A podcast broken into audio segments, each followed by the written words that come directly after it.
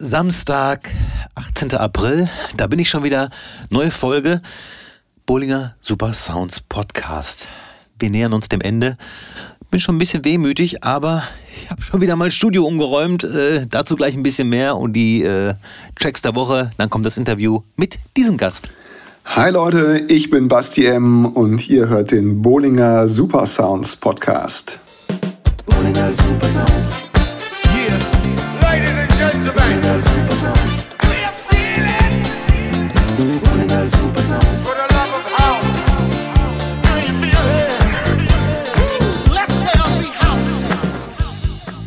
Tatsächlich habe ich mein Studio schon wieder ein bisschen umgeräumt mit der Hilfe meiner Frau und einen neuen DJ, beziehungsweise nicht DJ, sondern Produktionstisch brauche ich auch, denn den, den ich zuletzt gebaut hatte, der ist mir einfach zu hoch. Und egal wie viel Sitzkissen oder welche Stühle, es ist einfach zu hoch.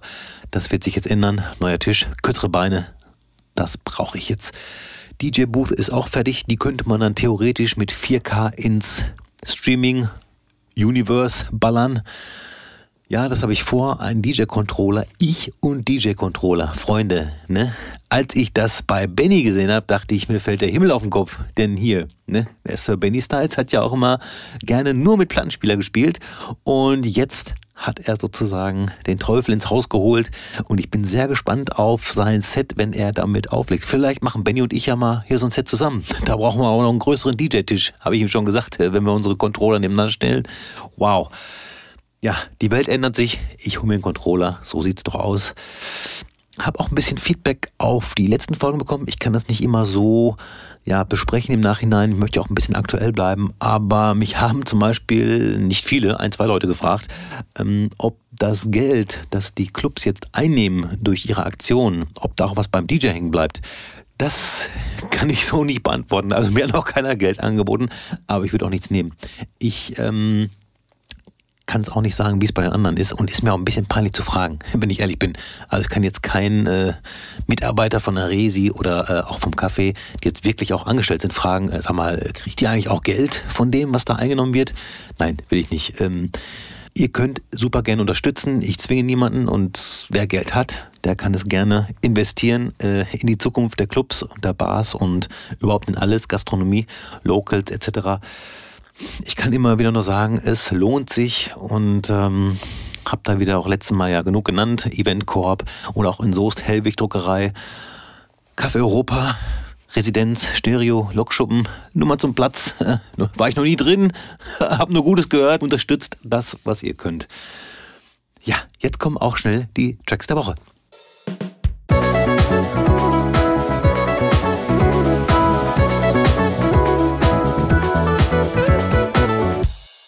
Aktueller Track der Woche ist für mich Yola Disco mit You Can't Play Around.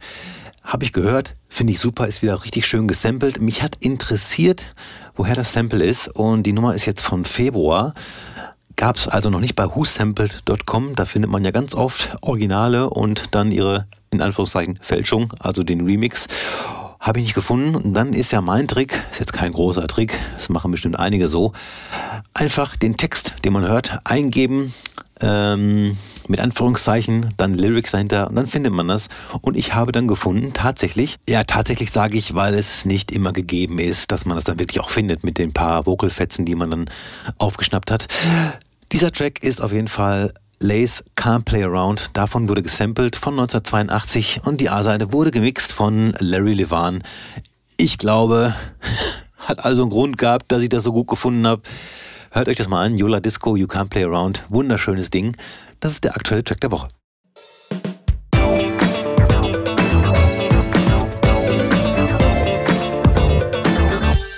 Classic Track der Woche ist von 2003. Thammer and Hayes, ich glaube es heißt Thammer, T-H-A-M-M-E-R, auf Baccarat Music, My Need. Ist ein bisschen special und passt eigentlich auch gar nicht in die wundervolle Sommerzeit, die wir gerade schon durchleben.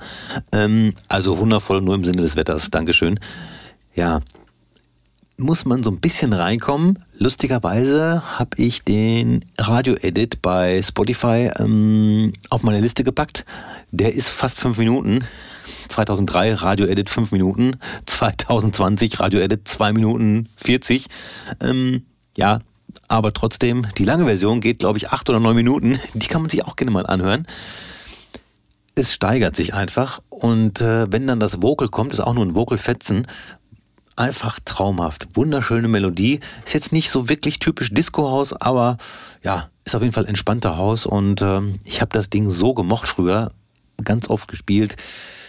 Der ein oder andere in meinem Alter mag sich dran erinnern. Thelma and Hayes mit My Need finde ich dufte. Jetzt will ich auch gar nicht lange weiterfaseln, denn ich habe schon mit Basti M. sehr lange gesprochen. Gott sei Dank hat er die Zeit für mich gefunden. Aus Köln direkt in mein Studio mit dem Telefon und nicht unter der Bettdecke, wenn sich jemand an die Folge aus der ersten Staffel erinnert. Ja, das ist hier also das Interview mit Basti M. Endlich live und direkt. So, einen wunderschönen guten Tag. Endlich ist er hier. Ich glaube, über niemanden wurde mehr gesprochen in diesem Podcast als über diesen jungen Mann. Es ist Basti M. Hallo Basti. Hallo, guten Abend, guten Morgen, Mahlzeit oder zu welcher äh, Tages- und Nachtzeit auch immer ihr diesen wunderschönen Podcast äh, hören mögt. Ähm, ich freue mich, dass es endlich geklappt hat. Das freut mich auch sehr. Ich habe recherchiert und zwar warst du am 13.09. letzten Jahres schon ganz kurz in diesem Podcast und ja, hast so ein paar kleine Fragen beantwortet, mhm. was natürlich viel zu wenig ist. Denn du hast ja vielleicht bemerkt, dein Name fällt öfter. Es geht um, um viele Themen, es geht um wichtige Themen, wo wir oft gesagt haben, wo ist Bastien, wenn man ihn braucht? und, und, viele dieser Fragen habe ich auch tatsächlich noch aufgeschrieben und gefunden, die ich dann nachher loswerden kann. Äh, und okay, besonders krass. jetzt, ja, besonders jetzt freue ich mich schon auf die Antwort äh, auf die Frage bezüglich deiner Playlist, warum die so durcheinander ist. Aber das, da komme ich später zu. Ach so, ich dachte, jetzt kommt äh, Fanta 4. Nein, das kommt auch noch. Ach so. Das kommt auch noch. Das kommt tatsächlich noch. Du, du bist wirklich ein Hellseher, denn eigentlich auch das können wir kurz vorwegnehmen. Eigentlich heißt es ähm, Bushido oder Flair. Aber okay. seit meinem vorletzten Gast heißt es Fanta 4 oder Rödelheim Hartreim. Aber dazu später. dazu habe ich eine klare Meinung. ja, das hoffe ich. Ähm, ich möchte einfach mal gerne wissen, weil darüber haben wir nämlich letztens nicht gesprochen, beziehungsweise da äh, habe ich noch keine Info. Wann hast du angefangen aufzulegen? Wie alt warst du da? Und äh, ja, warum? Warum überhaupt? Oh Gott. Ähm, ja. Also ich war ziemlich jung, muss man sagen. Ähm, ich habe so angefangen, ähm, als ich so ja circa 16 war, äh, würde ich jetzt sagen, aus Erinnerung heraus, 15, 16, mhm. äh, mich angefangen für elektronische Musik und äh, Clubs zu interessieren. Mm, das war damals vor allen Dingen dadurch bedingt, dass äh, elektronische Musik einen relativ großen Stellenwert in Medien hatte. So Ende der 90er, Anfang der 2000er ähm, war ja auch viel elektronische Musik in den Charts. Also ähm, mhm die, die größten Hits von, von DJ Tonka und, und äh, Co. Ähm, oder auch der Bereich, der tatsächlich mein erster Berührungspunkt war, äh, der, der Trance-Bereich. Die waren ja alle sehr präsent, auch in den, in den Verkaufscharts. Ähm, Im Fernsehen gab's äh, Formate wie äh, Club Rotation, wo ich äh, in der Tat wirklich äh, vorm, vorm Fernseher hing und Viva geschaut habe und äh, mir so gedacht habe, still und heimlich, boah, eines Tages mal im Club auflegen. Das wär's. Mhm. Und okay. ähm, der andere, anderer großer Punkt war natürlich war der Radiosender 1 Live. Ähm, also mein Interesse für, für internationale Geschichten wie, wie BFBS und, und äh, BBC Radio One und so weiter, also ähm, die, die ganzen Radiolegenden wie Pete Tong und Co., mit denen bin ich eigentlich erst viel später in Berührung gekommen. Mein Einstieg radiomäßig äh, war dann zum Beispiel eher so Pete Blank und Mike Litt, ähm, damals äh, Hosts des äh, Party Service. Die mhm. älteren Zuhörer werden sich erinnern. Die Jüngeren werden auf. keine Ahnung haben, wovon ich rede. Richtig. Und die noch älteren, so wie ich, die wissen sogar, dass 1 Live vorher WDR 1 hieß. Und da gab es aber auch schon so ein Konzept. Stimmt. Aber gut, davon wollen wir nicht stimmt, anfangen. Stimmt. Aber das, ja. war schon, das war schon krass, weil man muss sich wirklich vorstellen, es lief damals auf 1 äh, Live, einem der wichtigsten Radiosender, auch zum damaligen Zeitpunkt schon, von 20 Uhr abends am Samstag bis morgens um 5 oder 6 Uhr ausschließlich elektronische Musik, Schrägstrich Clubmusik. Ja, ähm, das, das war, das ja. war echt krass. Ähm, mhm. Also zur, zur Primetime, die hatte dann, glaube ich, Pete Blank gehostet mit, mit wechselnden Gast-DJs. Ähm, den Anfang machte, wenn ich mich jetzt nicht irre, immer Mike Litt. Und ähm, mhm. hinten raus dann Ingo Sänger und, oh Gott, da waren verschiedene Leute. Ähm, Ich tue ihn wahrscheinlich. noch? Ja, das kann sein, ja. Mhm. Auf jeden Fall ähm, eine, eine, eine große Bandbreite auch an elektronischer Musik, die damals in, im äh, ja, großen Radioformat dargeboten wurde. Und all das hat halt mein Interesse an elektronischer Musik und an Clubkultur äh, geweckt. Und hast du da auch so vom Radio gesessen und vielleicht sogar schon auf so Songs gewartet? Weil das kenne ich noch vom Radio, äh, dass ich da wirklich manchmal so auf Tracks gewartet habe, die ich dann irgendwo in einem anderen Mix mal gehört habe. Also mich hat das dann damals, ob das dieselbe Zeit war oder ein bisschen vorher, gab es halt HR3. Mhm. Den konnte ich auch gerade noch so hier ähm, in mein Radio reinziehen mit der Club Night, die dann ja. mal. Äh, Aber die gab es äh, auch im Fernsehen.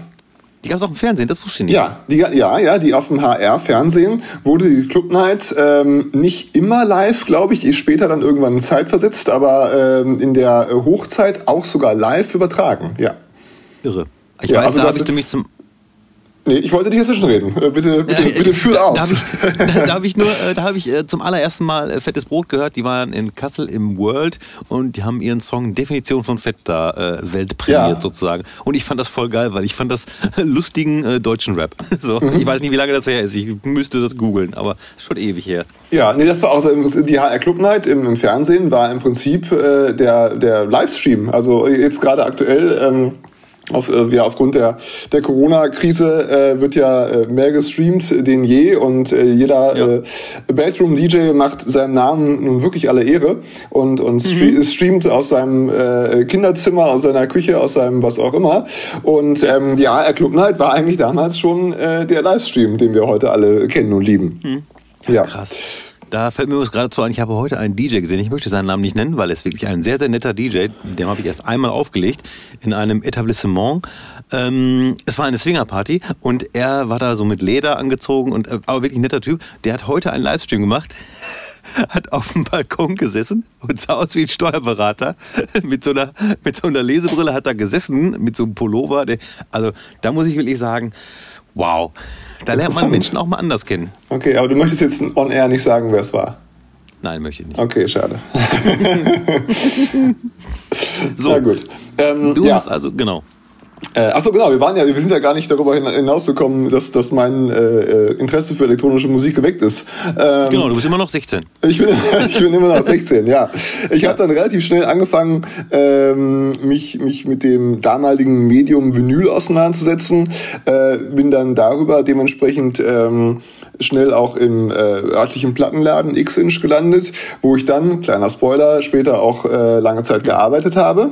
Aha. Und ähm, dann fing das ehrlich gesagt ganz klassisch an, wie man das wirklich von den alten DJs äh, aus den äh, langweiligen Erzählungen, wo ich selber schon immer die Augen verdrehe, kennt. Ich habe angefangen, auf Schulpartys aufzulegen. Ich habe mich förmlich meinen Mitschülern aufgezwungen, ähm, dass ich, dass ich ihre Geburtstage bespielen darf. Meist nicht zur größten Zufriedenheit, weil ich wollte natürlich quasi das, was ich bei Club Rotation im Fernsehen gesehen hatte, irgendwie da umsetzen.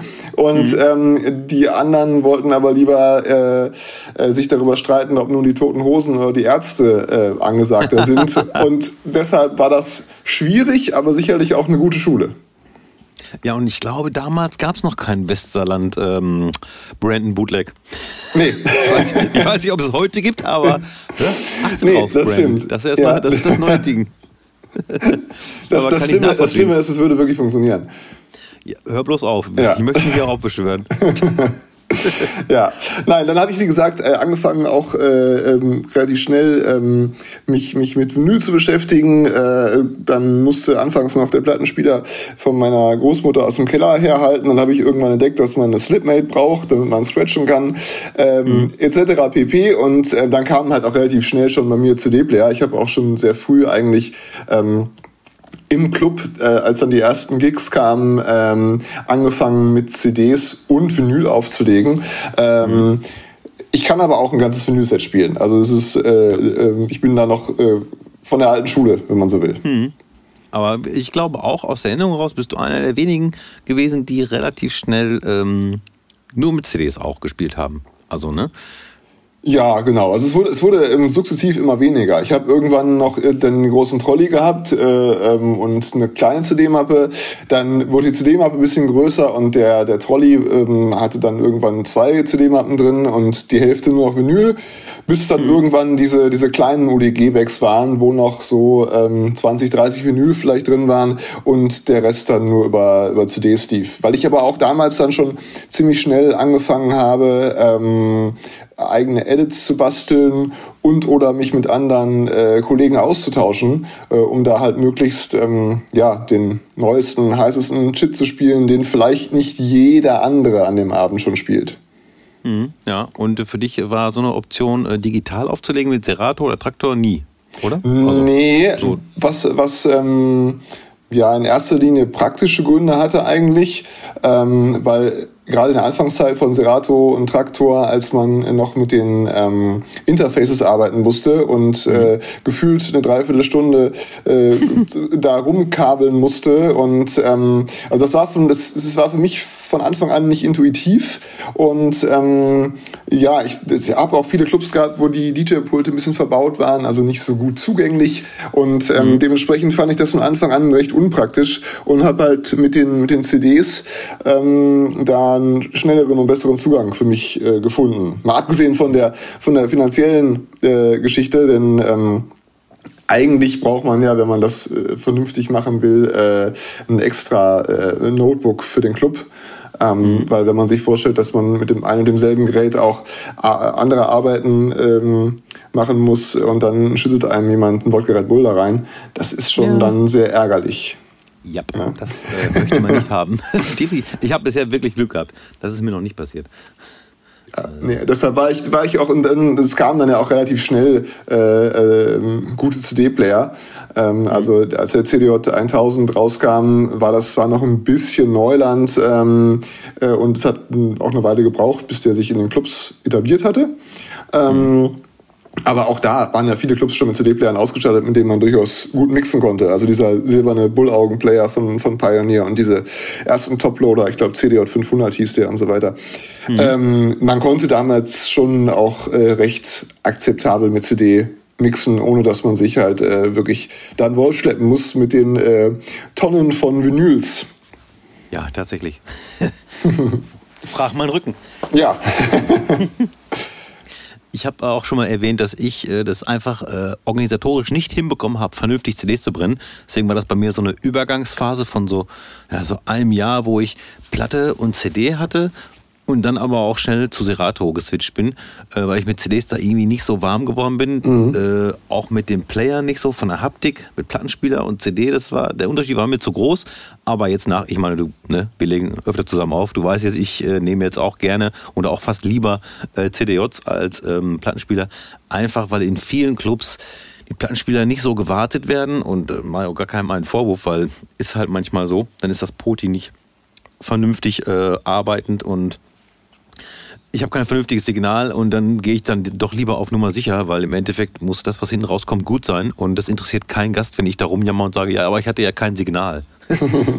ja, ja, wobei ich sagen muss, dass ich, dass ich gerade ähm, ähm, bei den, bei den Hip-Hop-DJs, also ich nehme Hip-Hop-DJ jetzt als Überbegriff natürlich, ja, mhm. ähm, das schon verstehen kann, ähm, von der Haptik und vom Feeling her, dass halt eine Vinyl ähm, einfach angenehmer ist. Und mir persönlich würde es, wenn ich jetzt als Schwerpunkt Musikrichtung ähm, Hip-Hop oder was ähnliches hätte, es auch mehr Spaß machen, mit der Haptik Vinyl aufzulegen und mhm ich bin halt jemand, der ganz fest davon überzeugt ist, dass ähm, der eigene Spaß, den man hat, äh, dass der essentiell ist beim Auflegen, weil der sich auch auf die Leute überträgt.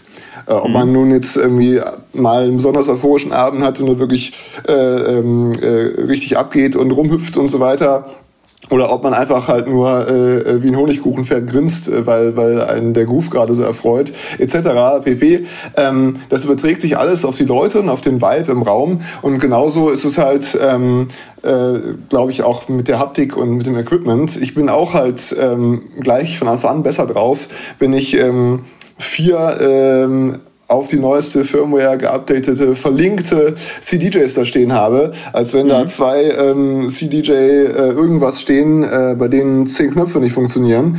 Ähm, ja. Und genauso kann ich halt einfach vom, vom Fun-Faktor, gerade wenn man auch äh, dann vielleicht ein bisschen wirklich scratchen kann und daran Spaß hat und so weiter, ähm, das, äh, den Wunsch nach der Haptik Vinyl total nachvollziehen. Ja, kann dir aber sagen, es ist schon wirklich viel besser geworden.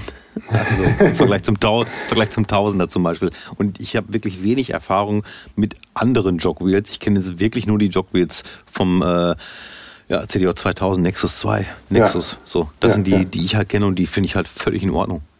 Also zumindest für mich in dem Bereich und ich sehe aber auch andere DJs. Ich bin mir gar nicht sicher, es gibt einen ähm, Hip-Hop äh, oder na, wie sagt man so schön, Multigenre Open Format DJ, der aber so scratch-technisch unfassbar gut ist, der auch mit CD-Playern klarkommt. Und dann denke ich mir immer so, wenn er das kann, dann kann man das üben, dann geht das auch. Ja, natürlich, so, klar. Ja, dann, klar. Ne, dann gibt es halt keinen Grund mehr zu sagen, so, ach, CD-Player sind scheiße, damit kann man nicht scratchen. Also das hat man früher, oder habe ich früher bestimmt auch, ganz am Anfang habe ich das bestimmt gesagt, ist mir bestimmt so rausgerutscht. Aber äh, im Endeffekt ist Quatsch, denn ähm, ich habe ja mit Planspieler auch üben müssen ja, bis, es irgendwann, bis es irgendwann geklappt hat. Ne? Ja, Und, natürlich, äh, natürlich. Ja. Wann hast du denn dann äh, die ersten Clubs bereist? Also die ersten äh, Clubs, ähm, ja eigentlich, eigentlich fing meine, meine, erste, meine ersten Stationen waren eigentlich mehr so Cocktailbars. Also wir hatten mhm. in, in, damals in Bielefeld, also wo ich ja gebürtig herkomme, ähm, relativ viele Cocktailbars, in denen äh, DJs aufgelegt haben, also wirklich Live-DJs. Äh, mhm. Und ähm, der Klosterplatz, äh, werden sicherlich einige noch kennen, war früher in Bielefeld so der Hotspot Nummer eins äh, im Nachtleben. Da hat man sich getroffen, bevor man dann eventuell auch noch in andere Clubs gezogen ist und so weiter. Und ähm, da gab es das House of America, beziehungsweise im Speziellen im ersten äh, Stock äh, Kitty's Lounge. Ähm, auch am Klosterplatz angesiedelt war damals das All About Eve. Auch ähm, auch durchaus recht bekannt. Die haben dann auch später mal öfter Partys gemacht und ein paar renommierte DJs da äh, gebucht und so weiter. Und ähm, also diese Cocktailbars waren eigentlich so meine ersten Stationen, wo ich, wo ich wirklich aufgelegt habe. Und äh, wo ich dann auch dementsprechend einen sehr hausigen, launchigeren Sound gespielt habe. Und ähm, dann ging es irgendwann halt los mit Clubs und da war in der Tat meine, ich glaube, allererste Station ähm, die Residenz in Paderborn. Und mhm. ähm, dann die... Ähm, Nachtarena hieß sie, ne, in Bielefeld. Nachtarena. Ich, ich hätte jetzt fast gerade aus, aus Reflex gesagt, äh, weil ich jetzt eine Residenz vorher hatte. Nachtresidenz, aber die Nachtresidenz Nacht, ist natürlich ja, in genau. Düsseldorf genau. und die Nachtarena war in Bielefeld, so ist es korrekt. Äh, genau. Äh, Nachtarena, Residenz in, äh, Bielefeld äh, und ähm, dann, äh, ja, dann ging das eigentlich relativ schnell, dass ich ähm, so in der Region unterwegs war und dann mal in Bad Salzuflen aufgelegt habe und dann irgendwann gab es den Elephant Club, den sicherlich auch viele noch kennen werden, mhm. ähm, was dann so neben der Resi, wo ich ähm, oh Gott, also weit über zehn Jahre auf jeden Fall, ich weiß jetzt gar nicht aufs Jahr genau, weit über zehn Jahre ähm, Resident war, äh, war der Elephant Club eigentlich ähm, meine längste Residency, wo ich, wo ich glaube ich auch bestimmt zehn Jahre dann unterm Strich oder so war. Ähm, so lange, wow. so lange schon. waren wir Konkurrenten? Das wusste wir ich war, gar nicht. Wir waren, wir waren mega lange Konkurrenten, ja. ja wusste ich gar nicht. ja. Ich habe dann den Absprung noch geschafft. ja, ich nicht. Ja. ja. das stimmt, ja. Absprung, damit meinst du die äh, Phase, bevor ähm, nur noch Black gespielt wurde? Im Elefant oder welche Phase meinst du? Ja. ja. Habe ich, hab ich auch schon mal ganz offen drüber hier gesprochen, dass, dass, wohl, äh, der, dass wohl der Plan war, äh, nochmal schnell die Hütte voll machen, dann verkaufen, weil sieht immer besser aus, wenn Hütte leer und dann verkaufen. Ja, das so, richtig. Das, das war so, das war auf jeden Fall das, so wie ich es äh, mir äh, zusammengerannt habe. Ob es stimmt oder nicht, man weiß es nicht. Aber ja. das war so, ne, wie es äh, mir vorkommen ist. Aber alles nur hören sagen, ich selbst war ja nie im Elephant, keine Zeit. Ja, wobei ich sagen muss, dass ich jetzt auch, ich habe vor ein paar Tagen hatte ich irgendeine Erinnerung bei ähm, Instagram oder Facebook, wo ich dachte so, okay, wow, da warst du im Café Europa an dem Abend. Das war dann auch irgendwie schon wieder vier Jahre her oder sowas. Mhm. Ähm, also, also ganz krass. Ich weiß, ich, oh Gott, ich weiß jetzt gar nicht, ehrlich gesagt, wie lange ich schon im Café Europa bin. Ähm, aber es sind auch schon wieder einige Jahre jetzt vergangen. Weißt ja. du's? Oh ja.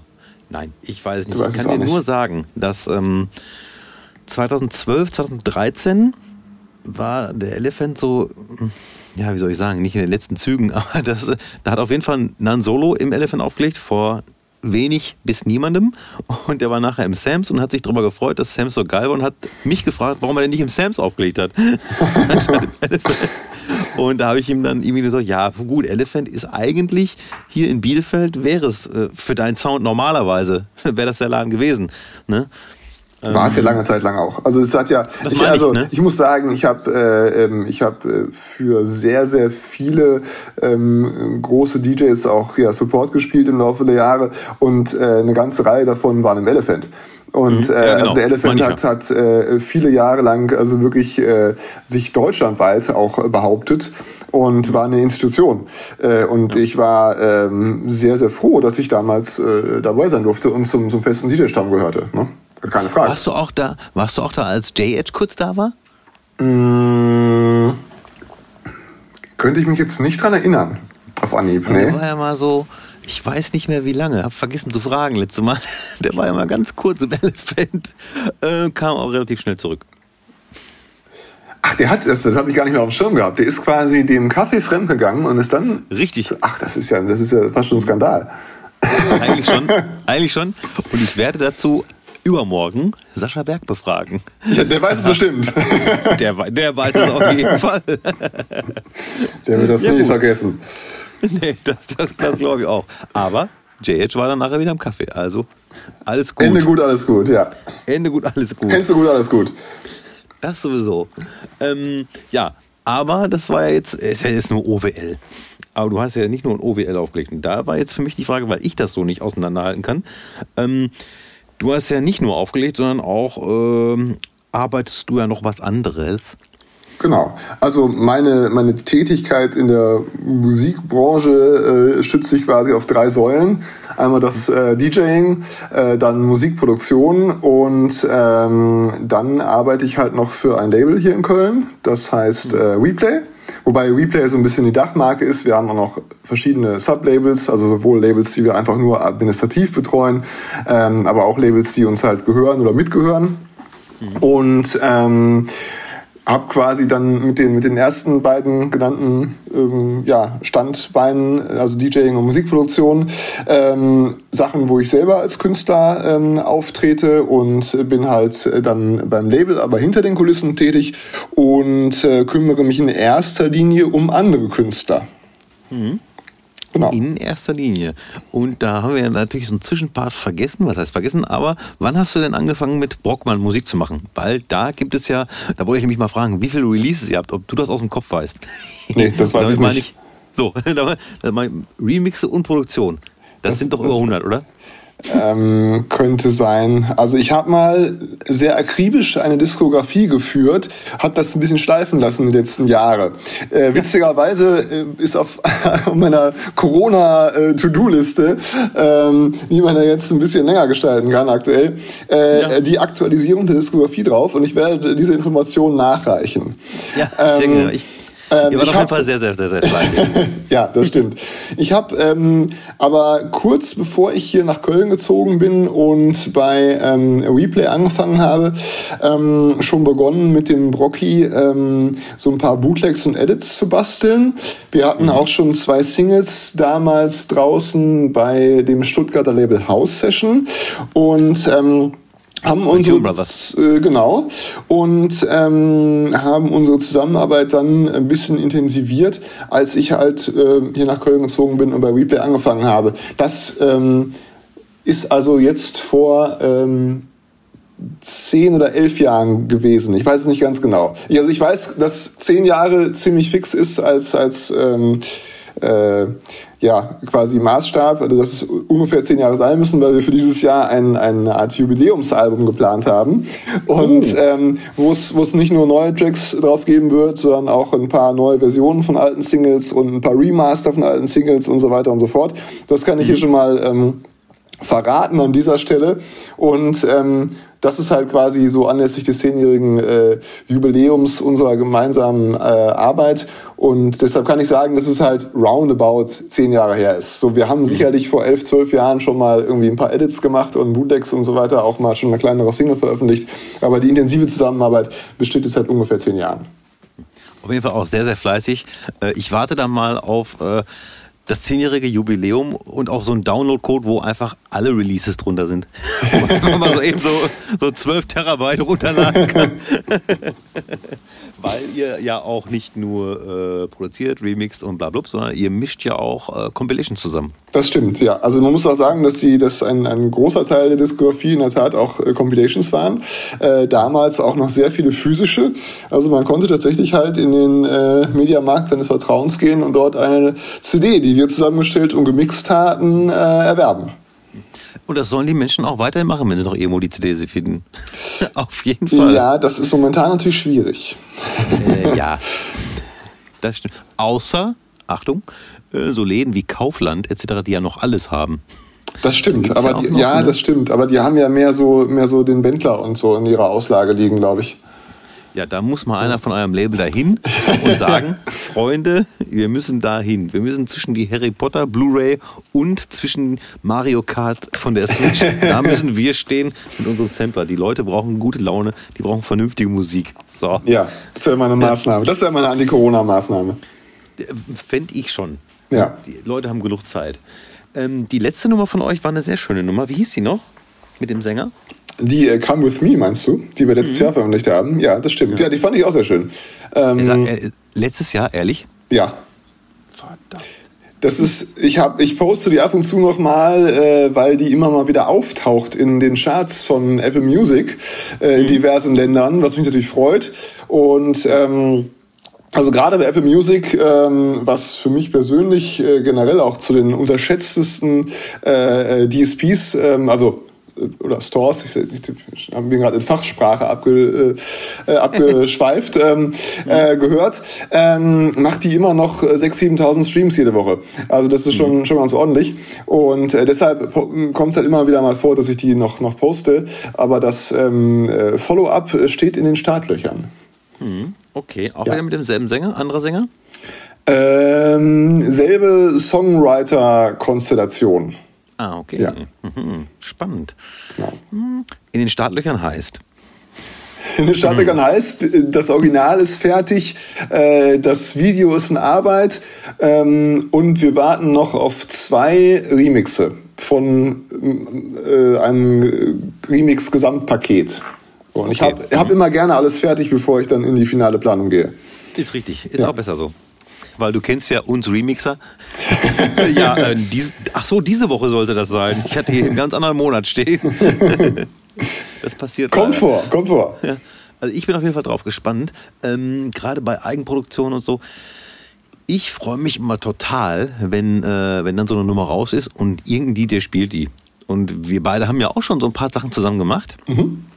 Und ich freue mich immer wie so ein kleines Kind. Und wir haben ja nur wirklich, also ich möchte jetzt keinen, doch möchte ich schon, so Name-Dropping, wenn er irgendwie so, wenn da, wenn auf einmal steht, wenn du irgendwie sowas schreibst wie, äh, ja, Support Felix Jen, dann denke ich immer so, was? Krass. Ich meine, das, wir, wissen, wir wissen beide, dass das nicht heißt, dass Felix Jen die Nummer jetzt jeden Tag spielt, die 20 Mal in seiner Story hat und äh, live spielt und so. Aber trotzdem heißt es ja schon, also für mich heißt es immer, ach wie geil, der hat die Nummer gehört und stell, kann sich vorstellen, die zu spielen. Das heißt für mich so, so Feedback auf so einen Supportbogen. Und wenn dann halt so noch für mich noch mehr relevante Künstler, so wie Stonebridge, so, wo viele sagen, Stone was? Sind das diese Reifen? Nein, Stonebridge.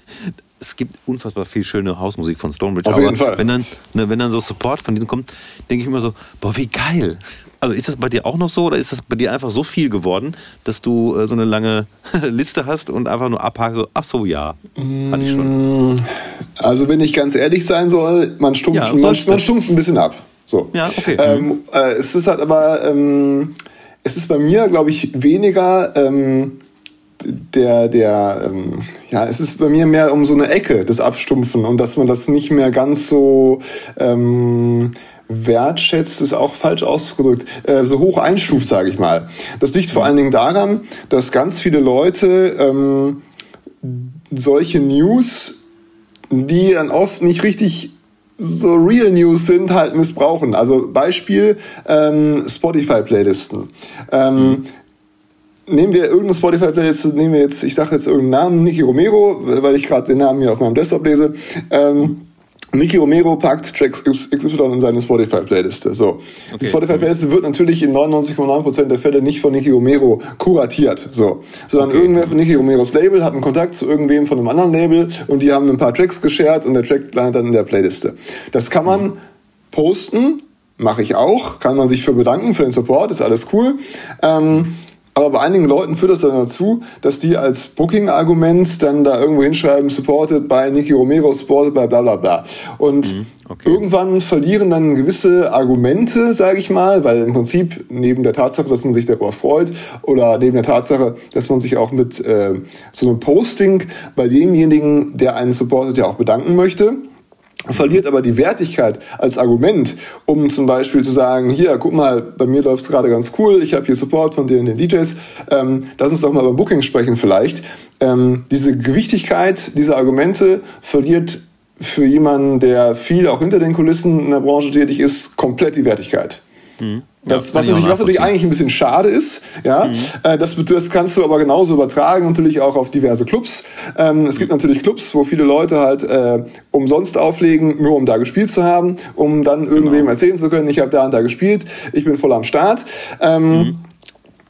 Und für mich wenn ich dann zum Beispiel in so einem Club gebucht werde, ganz normal, äh, da mein Booking habe, eine Gage habe und mich eigentlich auch darüber freue, dass ich diesem Club stattfinde, ähm, hat trotzdem das Booking eine ganz andere Wertigkeit, beziehungsweise hat so ein Booking inzwischen einen großen Wertverlust, ähm, weil andere Leute, die sich da irgendwie reingesneakt haben und da das riesengroß ausschlachten, um daraus dann wieder andere Bookings äh, zu generieren, etc. etc. Ähm, da ist einfach so ein, so ein, im Laufe der Jahre hat sich da so ein, so ein Wertverlust eingeschlichen und viele Sachen, über die man sich eigentlich, sage ich mal, auch mehr freuen müsste, sind mhm. leider nicht mehr so viel wert. Ja, leider, leider, aber ich freue mich dann für dich mit. das ist gut. Ja, downloaded bei Richie Horton. Ja, den Ordner möchte ich mal sehen. Ja, und da gab es doch letztens auch irgendwie so ein Meme, dass er jetzt Zeit hätte, die ganzen ja. Tracks sich mal anzuhören. Das habe ich gesehen, die er, so, ja. die er so runtergeladen hat. Da ist es natürlich auch äh, sinnfrei, ne, das anzugeben. Total. Aber wir haben das natürlich, aus Spaß gibt man das immer mit an, weil es halt irgendwie auch so ein schöner Running Gag ist. So, Support bei so und so und dann am Ende schreibt man ja, und downloaded bei Richie Horton. So, wo ich dann bei Brian Bowling immer gedacht habe, warum lädt er das runter? Das würde er im Leben nicht spielen.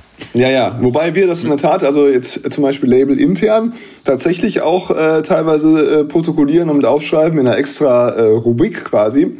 Weil mhm. wenn wir jetzt ähm, bei einem Schwerpunkt-Release einem Künstler auch eine Auswertung schicken, was ist jetzt äh, der, an der DJ-Pool, äh, an der DJ-Pool-Front passiert, ähm, nehme das durchaus mit auf, um mal zu zeigen, guck mal hier, die und die Leute haben es immerhin bekommen und runtergeladen und so weiter. Ne? Das zu posten ist natürlich völliger Schwachsinn. Also wer das noch macht im Jahr 2020, der hat wirklich den, also das, das, das tut mir leid, ja. Ähm, ja. Aber äh, zur internen Auswertung wird das schon durchaus auch noch benutzt. Ja. Das ist mir übrigens aufgefallen, unser Remix für David Pointes hat äh, 96.000 Streams bei Spotify. Wann kommen wir auf die 100.000? Das ist eine gute Frage. ähm, wir sollten vielleicht in diesem Podcast dazu auch auffordern, diesen Remix ganz speziell während der Corona-Krise mindestens dreimal am Tag zu hören. Dann klappt das auch mit den 100.000. Das stimmt. Ja. Aber für mich persönlich bringt es monetär nichts, deswegen gebe ich auch am Ende des Podcasts noch andere Tracks, die, die, die, sich für mich monetär auch lohnen. Das hier ist ja nur Fame. Ja, richtig. Ir irgendwie müssen wir die Miete bezahlen. Ja, aber trotzdem wäre es auch ein schöner Post für mich, den ich machen könnte. Ja, das stimmt. Wo, wobei, ich den, wobei ich den Remix äh, äh vor ein paar Tagen nochmal gehört habe und sagen muss, das gehört auf jeden Fall zu den, äh, zu den Dingern, also wo ich, wo ich auch jetzt mit ein bisschen zeitlichem Abstand immer noch sage, da bin ich sehr happy mit. Ja, oder? Und das würde ich also, immer noch sofort spielen. Also, und das wird auch seinem Namen, ich glaube, wir hatten es ja Ibiza Rework genannt, äh, absolut genau. gerecht. Also, ob jetzt dieses Jahr irgendwer nach Ibiza fliegen wird, ist halt auch noch fraglich, aber. Schwierig. äh, schwierig. Aber. Vielleicht sind äh, noch ein paar gefangen. Ja, das kann sein. Ibiza. Ja. ja, ich finde den, das Rework, wie man so schön sagt, äh, den Remix, äh, auch sehr schön. Hat sehr viel Spaß gemacht. Wir, wir haben ja eigentlich nur gute Nummern gemacht. Ähm, zwei davon kann ich leider nicht mehr erinnern. Also, wir haben auch Remixe gemacht, warte mal, äh, für Sven Blakes, war das richtig? Sven Blakes? Ja, ja, ja richtig, genau. Äh, auch ganz schön. Und da war aber noch was. Da bin ich mir aber gerade nicht mehr sicher, ob das Ding überhaupt rausgekommen ist. Und damit Die Tom Nobi meinst du? Auch, stimmt ja. auch, auch. Aber war da nicht noch irgendwas Unbekannteres? Äh, was Unbekannteres? Oh Gott. Ich weiß es nicht. Ich auch nicht. Auf jeden Fall, ja, da siehst du mal, wie, also, da siehst du mal, wie un, umtriebig wir sind. Das ist ja, das ist Wahnsinn.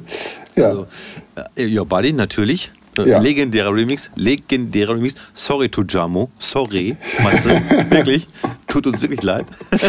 Aber äh, das eine Remix ja. wurde veröffentlicht. Denkt er sich jetzt nur so.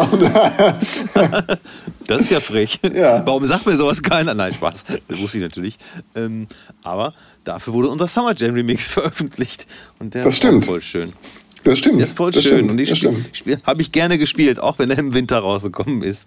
Ja, wobei in Australien ja Sommer war. Das muss man, so. also man muss, man muss vielleicht nochmal dazu sagen, für alle, die es nicht verstanden haben, dass der Act, den wir da remixed haben, aus Australien kommt und aus Australien der Sommer gestartet ist. Ähm, genau. Das, haben, das haben hierzulande nicht alle ganz verstanden, glaube ich. Ähm das sind alles Kleingeister, Basti. Um die dürfen wir uns nicht kümmern. Total. Wir müssen weiter.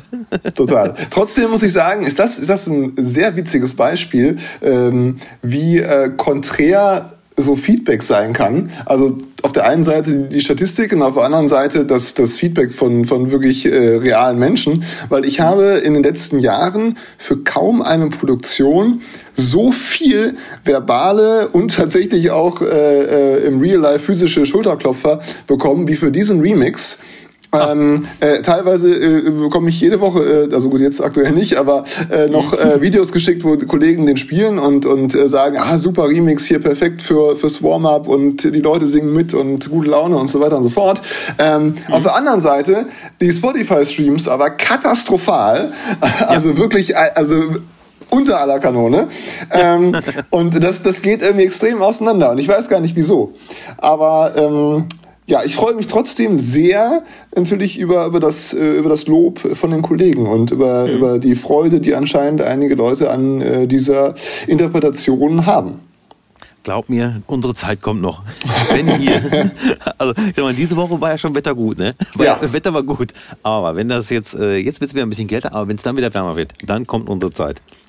Also sobald, wir, sobald, sobald wir stabil jenseits der 20 Grad sind, poste ich jeden Tag nochmal einen Summer Jam Remix. Genau. Und wir machen das einfach so. Du hast ja äh, Kontakte zu Labels, habe ich gehört. Echt? ja. Und äh, wir machen dann einfach einen Re-Edit äh, der dann äh, für Spotify als neues Release gilt. Und dann kommen wir auf die Playlisten, dann geht's nach vorne, dann ist alles vorbei. Okay. So machen wir das nämlich. Okay. Gut. Ich weiß noch, wie Milk and Sugar damals von der Tellhör, die Paul und ich ja gemacht haben. Haben wir acht, acht Bars rausgeschnitten oder so, ne? Genau. Ja. haben es als Piano-Edit neu verkauft äh, mit einem äh, anderen Genre bei Beatport. Ich weiß nicht, wie sie das hinbekommen haben. Und sind damit nochmal in die Charts gegangen. Tja. Da, da kommen wir gleich zu einer persönlichen Frage. Sag mal, wie kann ich Milk Sugar jetzt anschreiben, persönlich, und mal noch nach so einer Abrechnung fragen nach so zehn Jahren? so, oder also, zehn sind es nicht ganz, aber so, so sechs sind es schon. Wie frage ich da, ohne unangenehm aufzustoßen? Also mein Handy ist jetzt gerade im Flugmodus, sonst könnte ich dem Steffen mal kurz im WhatsApp schreiben. Liebe Grüße an dieser Stelle nach München.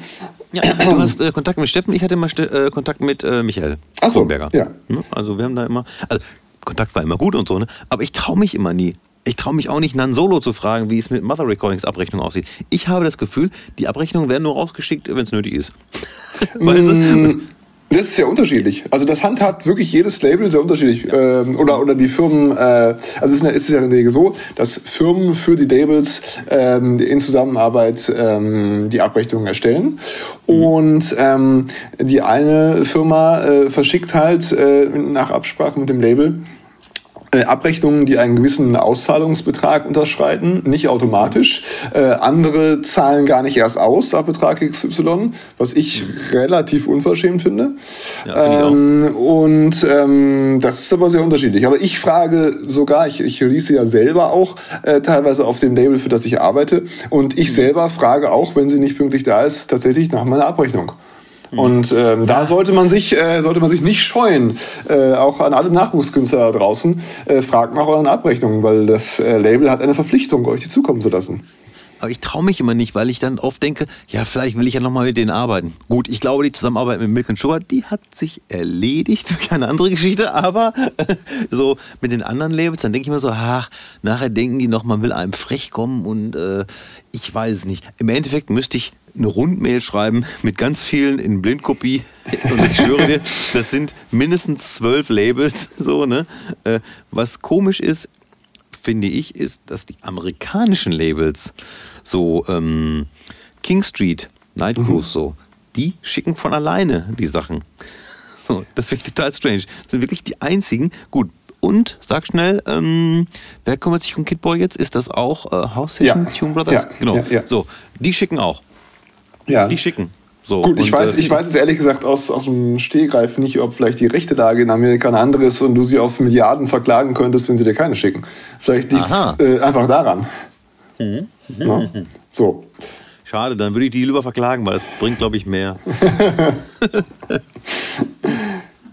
Aber gibt es denn äh, zum Beispiel, ähm, du, äh, wenn ich dich jetzt als Labelmanager frage, gibt es da auch Künstler, die dann irgendwie ähm, tierische Erwartungen haben und du denen dann sagen musst, ja, aber tut mir leid, ähm, für die 2000 Streams äh, gibt es jetzt keine 2000 Euro. Also gibt es noch, gibt es heutzutage noch oder sind die eigentlich so weit schon, ähm, ja, selbst äh, ergoogelt oder haben das Wissen sich selbst ergoogelt, dass es halt für einen Stream nur im besten Falle für den, dem das Lied dann im Endeffekt gehört, 0,004 Cent gibt oder so.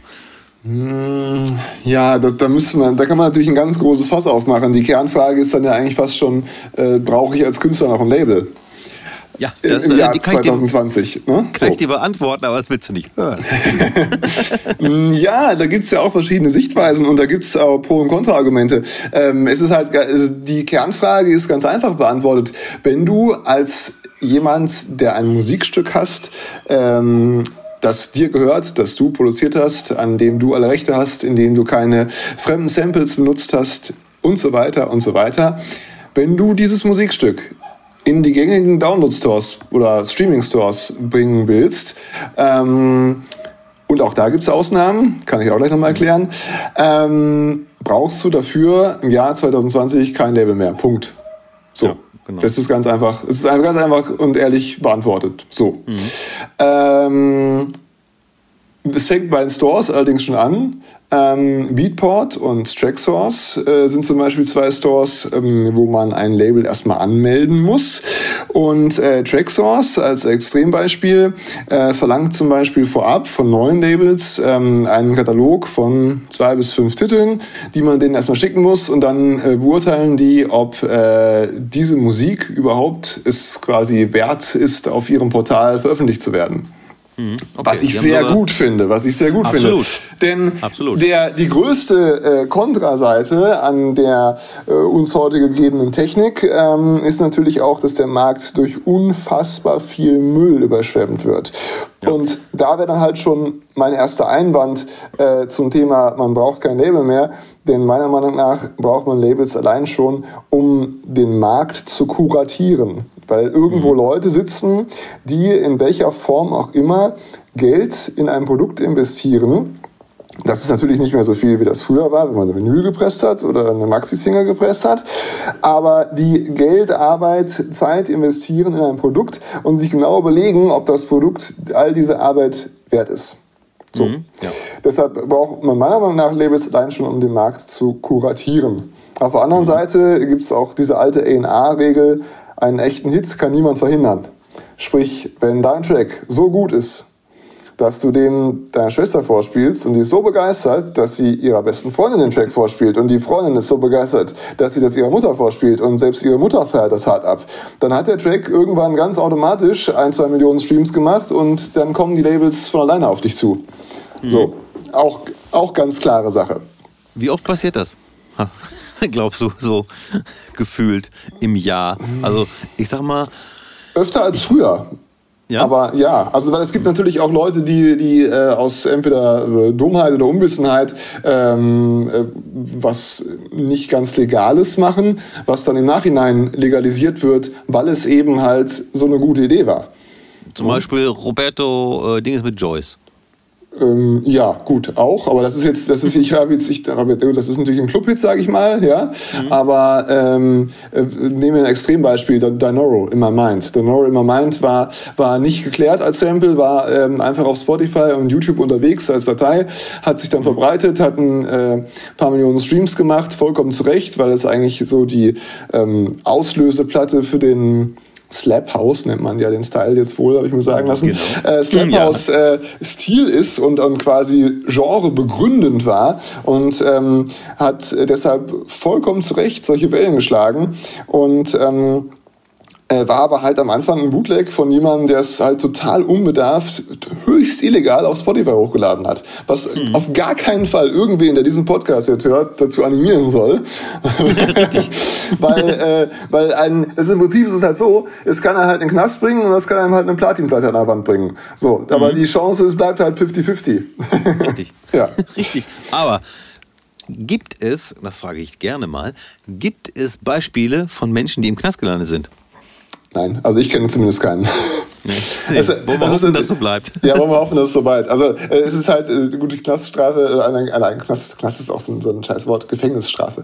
Eine, eine mhm. Vollzug, Vollzug, äh, Strafvollzug. Ein Strafvollzug ähm, kommt da wahrscheinlich dann auch nur in Betracht, wenn derjenige noch nicht mal in Raten äh, die Strafe, zu der er verdonnert wurde, irgendwie abbezahlen kann. Und da genau. wird es sicherlich irgendwie immer eine Einigung geben. Ja. Mhm. Ich habe übrigens die Geschichte gehört bei einem anderen Podcast ähm, dass dieses Danoro-Ding äh, am Start war, dann aber gelöscht werden musste und gelöscht wurde. Aber in der Zeit weiß Arthur, ähm, hat sich das Ding angehört, meinte, das wird der Überhit und hat dann direkt die Stars genau nachproduziert. Er sagte, er hat das wirklich versucht, eins zu eins nachzuproduzieren. Natürlich mit einem anderen Gesang, aber mhm. auch von der Tonation und so. Ja, ja, hat auch geklappt. Ja, klar. Hat auch geklappt. Ja, ja. unglaublich. Ne? Manchmal klappt das mit äh, ne? Nachbauen. Ja, ja. Muss absolut. man natürlich schnell sein. Muss man schnell sein, ja. ja, Und das, man muss natürlich auch eine gewisse Qualität liefern. Also es gibt natürlich äh, 20 Leute, die klingen wollen wie äh, Purple Disco Machine und Axwell und äh, ich weiß nicht, Skrillex, um mal jetzt drei völlig verschiedene Genres zu nehmen und jeweils mhm. da große Leute. Ähm, aber du kannst halt versuchen, so, so zu klingen, aber ähm, wenn die Qualität halt nicht passt, dann ist halt das Scheitern von vornherein verurteilt. Es sei denn, die Idee ist halt so gut, dass zum Beispiel dann ein Label sagt, so wir investieren auch Geld und helfen dir bei der Ausproduktion und so weiter und so fort. Mhm. Ja, das ist auch halt ein großes Thema, weil was viele Leute ähm, unterschätzen bei diesem, äh, diesen Self-Release-Tools, die es gibt am Markt. Ähm, mhm. Natürlich kann man für relativ wenig Geld, weil das kostet ja auch alles Geld, ähm, äh, einen, einen Track verfügbar machen, ähm, aber man hat dann immer noch kein Artwork, man hat dann immer noch keinen Videoteaser ähm, und so weiter und so weiter. So. Also das sind da, also je nachdem, wie viel ähm, Aufwand man betreibt, wie viel Liebe man da reinsteckt, äh, was man selber für Skills hat, ähm, ob man jetzt zufällig halt einen Freund hat, der mega fit in Photoshop ist und so weiter und so weiter, ähm, ist es natürlich auch von Einzelfall zu Einzelfall sehr unterschiedlich. Aber wenn man alles ein bisschen vernünftig haben will, hat man ganz schnell, ähm, ich sag mal, 200 bis 500 Euro auf dem Tacho, äh, wenn man alles mhm. selber machen will und vernünftig haben will. Ähm, bis halt das fertige Release mit allem drum und dran. Äh, man hat mal ein bisschen Instagram-Werbung, hat mal ein Artwork und so weiter, bis man das hat. So, die ist man erstmal im Minus. So, mhm. wenn man ja. halt einem Label das, äh, den Track gibt, in der Regel ähm, sind das dann alles Kosten, die das Label äh, übernimmt und wo das Label erstmal ins Risiko geht für einen. So. Was, was glaubst du, wie viele äh, Labels haben heute noch in ihren Verträgen Verpackungen drinstehen? Das, das hat mich vor drei, vier Jahren, aber ich weiß nicht, mit welches Label das war, wo ich mit Paul, äh, wir haben ja mehrere kleine Dinger da gehabt, ne? Und mhm. da stand ganz oft immer noch Verpackung drin. Da haben wir so, geil, es wird niemals physische Release davon geben oder sonst irgendwas. Bin gespannt, was sie uns verpacken wollen. Haben ganz viele noch drin stehen, haben wir auch noch drin stehen. Echt? Ja. Aber warum wird das nicht rausgenommen? ja, wir haben also, also bei, uns, bei uns auf dem Label ist ja, ähm, ist ja Robin Schulz äh, groß geworden, was viele sicherlich wissen. Und mhm. äh, wir haben zum Beispiel auch, obwohl das ja sehr kommerzielle Musik ist, ähm, alle Robin Schulz-Alben damals äh, tatsächlich auf Vinyl äh, veröffentlicht. Mhm. Und ähm, also gut, als, als CD in diversen Versionen, Deluxe-Versionen mit Digipack und normales Jewel Case und so weiter. Natürlich auch alles. richtig gemolken. Aber also, äh, ja, selbstverständlich. Natürlich, würde ich auch machen. Ist ja logisch. Ja. Muss man ja auch. Weil ja, man ja nicht weiß, ja, äh, wie lange ja. sowas geht. Ne? Genau, aber man, also ganz ehrlich, also man signed natürlich generell nur Musik als Label, die man äh, gut findet oder mhm. hinter der man steht, wo man äh, ein gewisses Potenzial sieht. Und ähm, natürlich gibt es Tracks, wo man von vornherein eine geringere Erwartung hat, wo man äh, den Titel zwar äh, ja, signungswürdig äh, einschätzt, aber jetzt nicht damit rechnet, dass es ein Hit wird, sondern dass er so im Bereich Club-Tool ähm, äh, klassifiziert. Aber mhm. ähm, oft gibt es ja auch aus, aus Subgenres ähm, dann überraschende Hits. Und ähm, insofern macht der ein oder andere Paragraph, der dann vielleicht, äh, vielleicht ein bisschen ja, obskur erscheint oder nicht mehr ganz up-to-date, äh, durchaus noch Sinn. Mhm. Na gut, das ist auf jeden Fall spannend zu wissen, weil ich habe immer gedacht, so Verpackung, äh, verarscht kein mir alleine. Aber gut, da gab es sicherlich noch andere Paragraphen, die ich erst gar nicht verstanden habe, wo sie mich dann wirklich verarscht haben. Ja, Von auf daher, jeden Fall. ja, auf jeden Fall. Das, das habe ich schon äh, Mitte der 90er gelernt.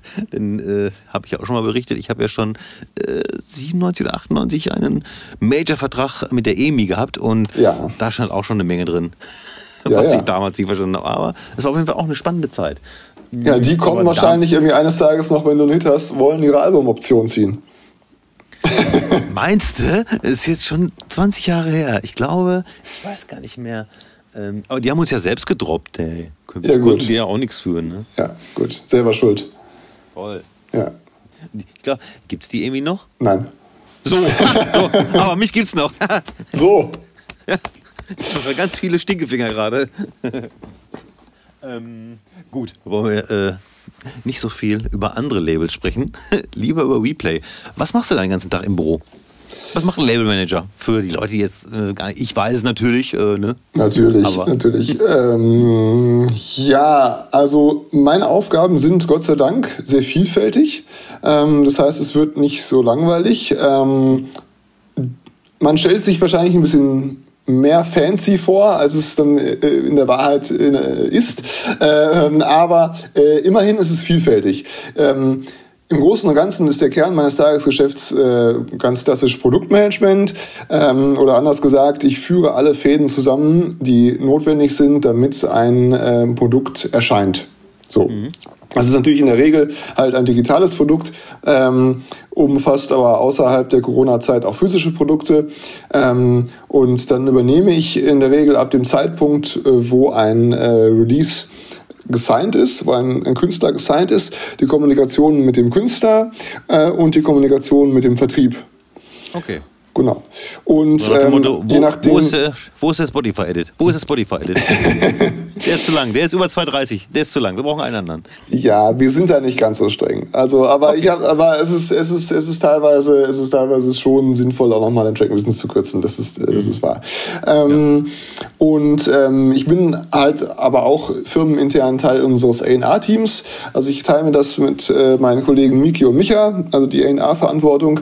Und ähm, wir haben halt sowohl A&R-Meetings, wo wir ähm, äh, Schwerpunkte äh, gemeinsam nochmal hören oder Tracks, wo wir uns auch sehr unsicher sind, äh, gemeinsam nochmal hören, äh, sind aber auch sonst natürlich äh, gerade jetzt äh, in Corona-Zeiten sowieso im regelmäßigen Online-Austausch und schicken uns Tracks, die als Demos kommen, hin und her und beraten uns dazu.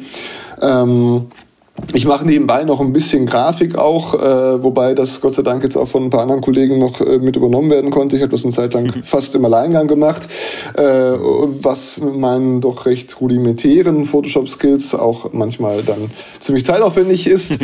Und ähm, ja, dann fallen noch viele Sachen nebenbei ein, äh, an, die, die zur Labeladministration gehören. Äh, Kommunikation in unserem Abrechnungsbüro, äh, Pflege von äh, Spotify-Listen, Aufsetzen von Pressetexten, äh, Versenden von DJ-Promos. Ähm, ja, und so ist jeder Tag äh, ein bisschen anders, ähm, aber eigentlich immer gut gefüllt. Mhm. Ähm, ich glaube auch, dass das anstrengender ist, als viele denken. So, denn äh, wie viele Demos äh, bekommt ihr ungefähr? In der Woche, sagen wir, sagen wir einfach eine Woche oder sagen wir einen Monat. Einen Monat einfach. Weil ich sehe, äh, wenn ihr diese, ihr macht ja zum Beispiel auch Live-Demo-Anhörung, äh, mhm. ja. was ich total spannend finde. Ja. Und äh, da gibt es ja schon, ich meine, ich weiß nicht, ob es jetzt nur da ist, dass die Leute sich da beschlagen haben, ihr, ich habe auch noch was geschickt, könnt ihr da auch noch mal rein und hier, ich habe auch noch was geschickt und so.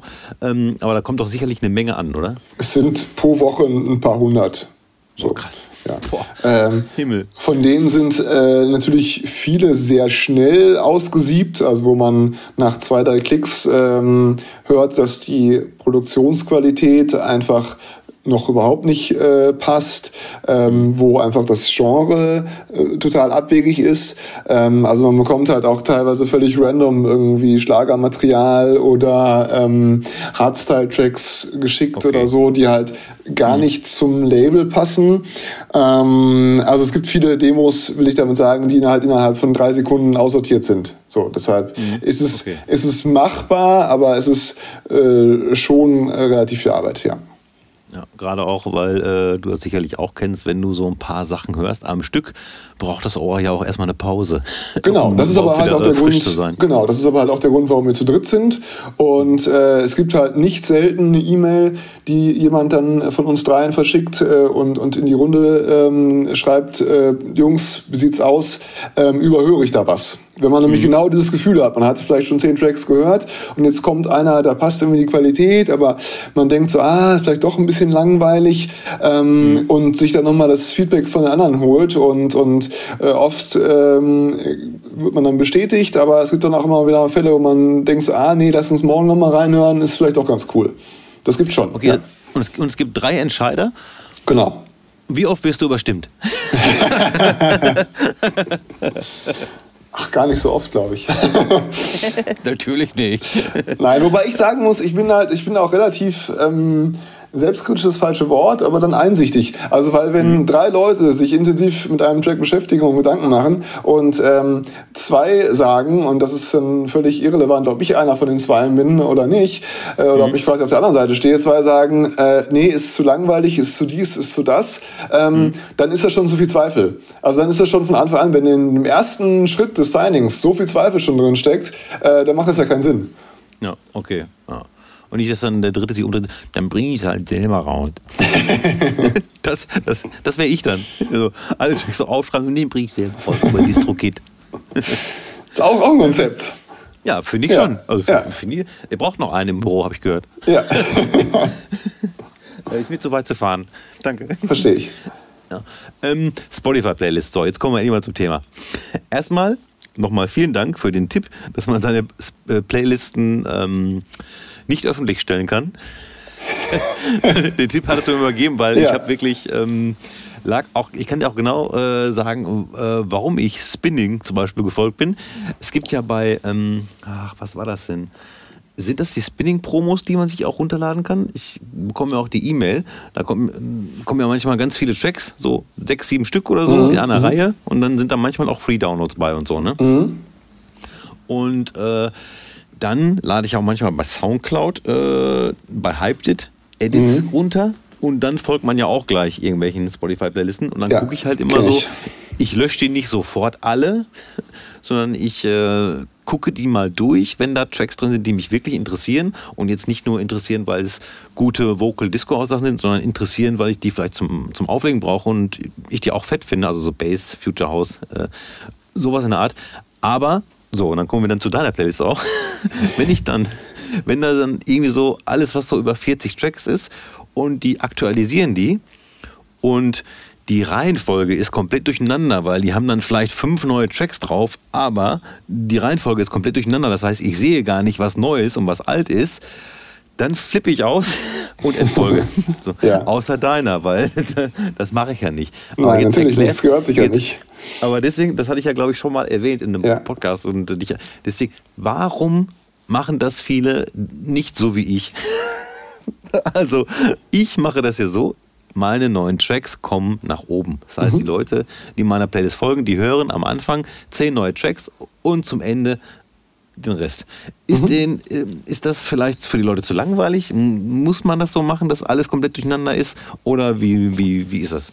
Oder ist das vielleicht so ein, so ein Trick für Spotify, dass man die Playlist immer aktuell, aktuell halten muss, nach dem Motto, die müssen jetzt hinzugefügt sein und dürfen dann nicht schon drei Wochen stehen? Ich habe keine Ahnung. Mhm. Ich habe keine Ahnung. Es gibt, das ist jetzt viele verschiedene Punkte eigentlich. So, ich fange mal ganz persönlich bei mir an. So. Ja. Meine Playliste ähm, hat eine sehr bewusste Reihenfolge. Und wenn ich neue Tracks hinzufüge, dann füge ich die nicht wahllos irgendwo hinzu, sondern meine Playliste ist im Prinzip so ein bisschen so aufgebaut, ähm, dass man sie auch für Leute, die nicht Shuffle hören, von oben nach unten durchhören kann und dass sie meiner Meinung nach ein harmonisches ähm, Klangbild ergibt, ein bisschen ähnlich eines DJ-Sets. So, das, das heißt, ähm, ich habe zum Beispiel, wenn da jetzt in meiner äh, Playliste, was ja auch mal vorkommt, ein härterer EDM-Track ist, kommt danach kein 115 BPM Afro-House-Track. Das wirst du bei mir in der Playlist nie haben, sondern du wirst mhm. in meiner Playlist es immer so haben, dass sie so ein bisschen wie DJ-Set aufgebaut ist. Natürlich, wenn ich jetzt eigene aktuelle Produktionen habe, schiebe ich die schon immer nach oben in den, in den mhm. Fokus der Playliste, das ist klar. Aber ja. auch da, wenn dann... Ähm, zum Beispiel unser, unser Remix von der Summer Jam, ich glaube, der ist sogar immer noch irgendwie relativ weit oben.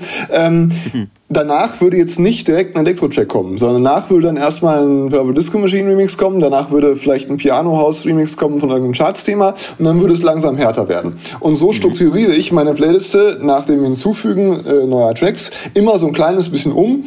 Ähm, ich mache das natürlich nicht so akribisch, wie ich das jetzt machen würde, wenn ich einen äh, Mix aufnehmen will oder wenn ich äh, eine Compilation, äh, die dann quasi für immer so auf dem Markt ist, ähm, kuratieren würde. Dann mache ich das mhm. natürlich deutlich akribischer und genauer und achte mehr darauf, dass die Tracks wirklich in der Reihenfolge, in der sie da stehen, gut zu hören sind.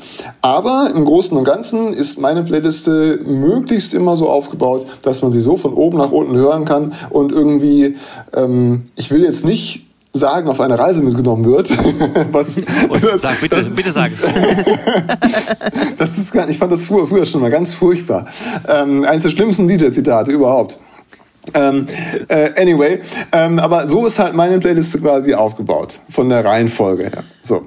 Kann ich komplett ähm, nachvollziehen. Deshalb sind natürlich auch, wenn jetzt äh, vielleicht in der Woche XY äh, gerade zwei sehr, sehr gute Tracks von äh, Black Coffee und ich weiß nicht wem erschienen sind, die dann eher am Ende meiner Playliste musikalisch stattfinden, werden die, obwohl die ganz neu sind, ans Ende geschoben. So. Mhm. Das okay. erstmal zur Reihenfolge innerhalb meiner Playliste.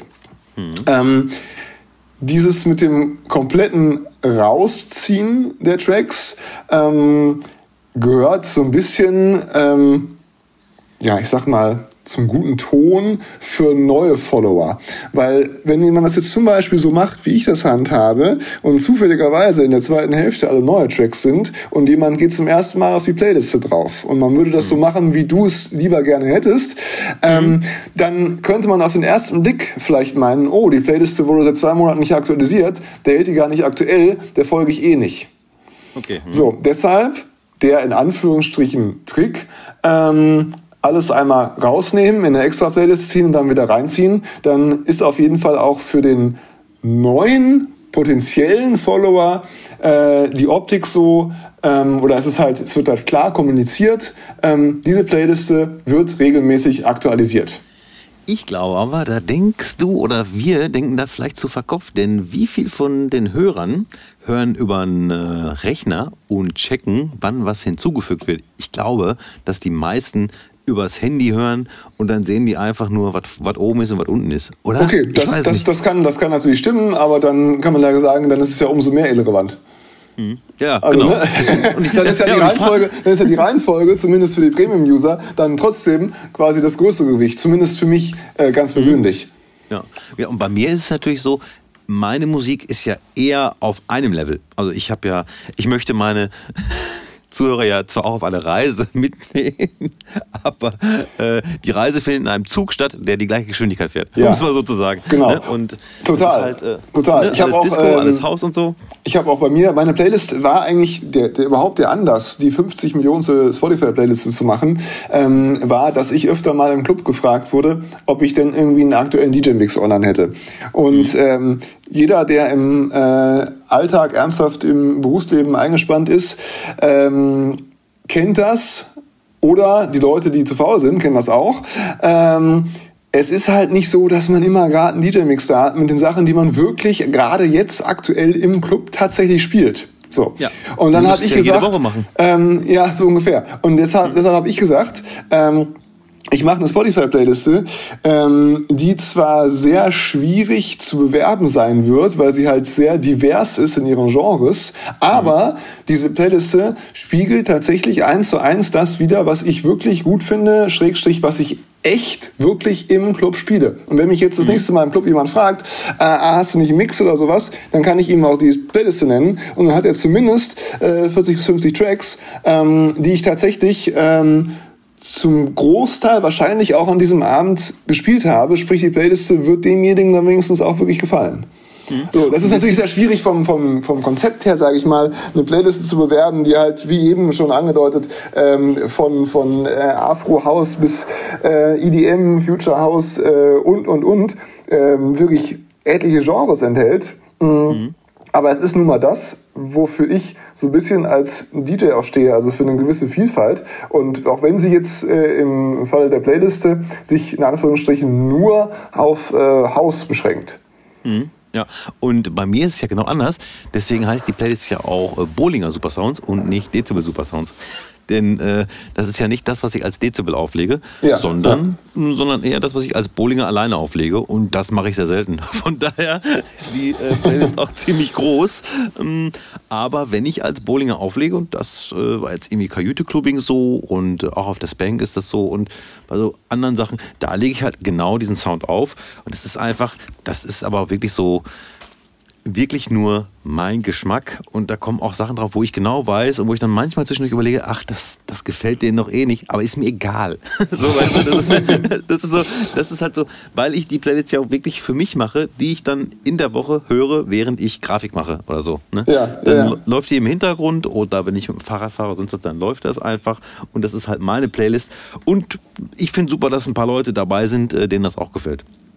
Ja, aber ja, für mich ist es immer total so, weil ich natürlich vielen Kollegen folge, einfach um zu äh, checken, also einfach um eure Tracks zu klauen, bevor ihr mir die vorspielt. weißt du? so, und äh, dann ist es immer total ärgerlich, wenn das alles so durcheinander ist. Da habe ich mir nicht gemerkt, was ist jetzt neu. Da habe ich das letzte Woche schon gehört. Ach, schlimm. Liegt aber vielleicht auch in meinem Alter. Bestimmt. Ja, ja. wie gesagt, schön finde ich, dass man äh, auf der Desktop-App sieht, äh, was die Freunde hören, wenn man das nicht auch in einer Private Session macht. Ja, das stimmt. Ja, ich habe ich hab in der Tat sehr auf die Private Session an, weil ich natürlich ähm, oft auch aus, ähm, aus dem Label-Aspekt irgendwelche Sachen höre. Also wenn man zum Beispiel jetzt äh, einen Track hat, der vielversprechend ist oder, oder generell sich ein bisschen informiert und so, hört man halt mhm. auch oft Sachen, äh, die halt, das würde überhaupt keinen Sinn machen, wenn dir das angezeigt werden würde. Genau. Also das ist halt mhm. teilweise total absurd und ähm, ähm, deshalb habe ich das in der Tat meist eher ausgestellt. Ja. Kenne ich, kenne ich. Wie hast du eigentlich dein Intro drauf bekommen auf äh, Spotify? Ist das ein Geheimnis oder kann man das erzählen? Mm, nee, das kann man, das kann man erzählen. Also in, in, in meinem speziellen Fall ist es jetzt wieder online. Es war ganz witzig. Ähm, als ich die Podcast-Episode gehört habe, wo du auf das Intro verwiesen hast, ich glaube, es war die mit Sir Benny Styles. Ja. Ähm, war das Intro offline. Ach was. Für eine ganze Weile schon, ja. Und ich habe nur gedacht, okay, wenn jetzt jemand die Playlist anguckt, denken die alle, der Bowlinger ist ein Lügner. Ähm, Verflixt, was ist da passiert?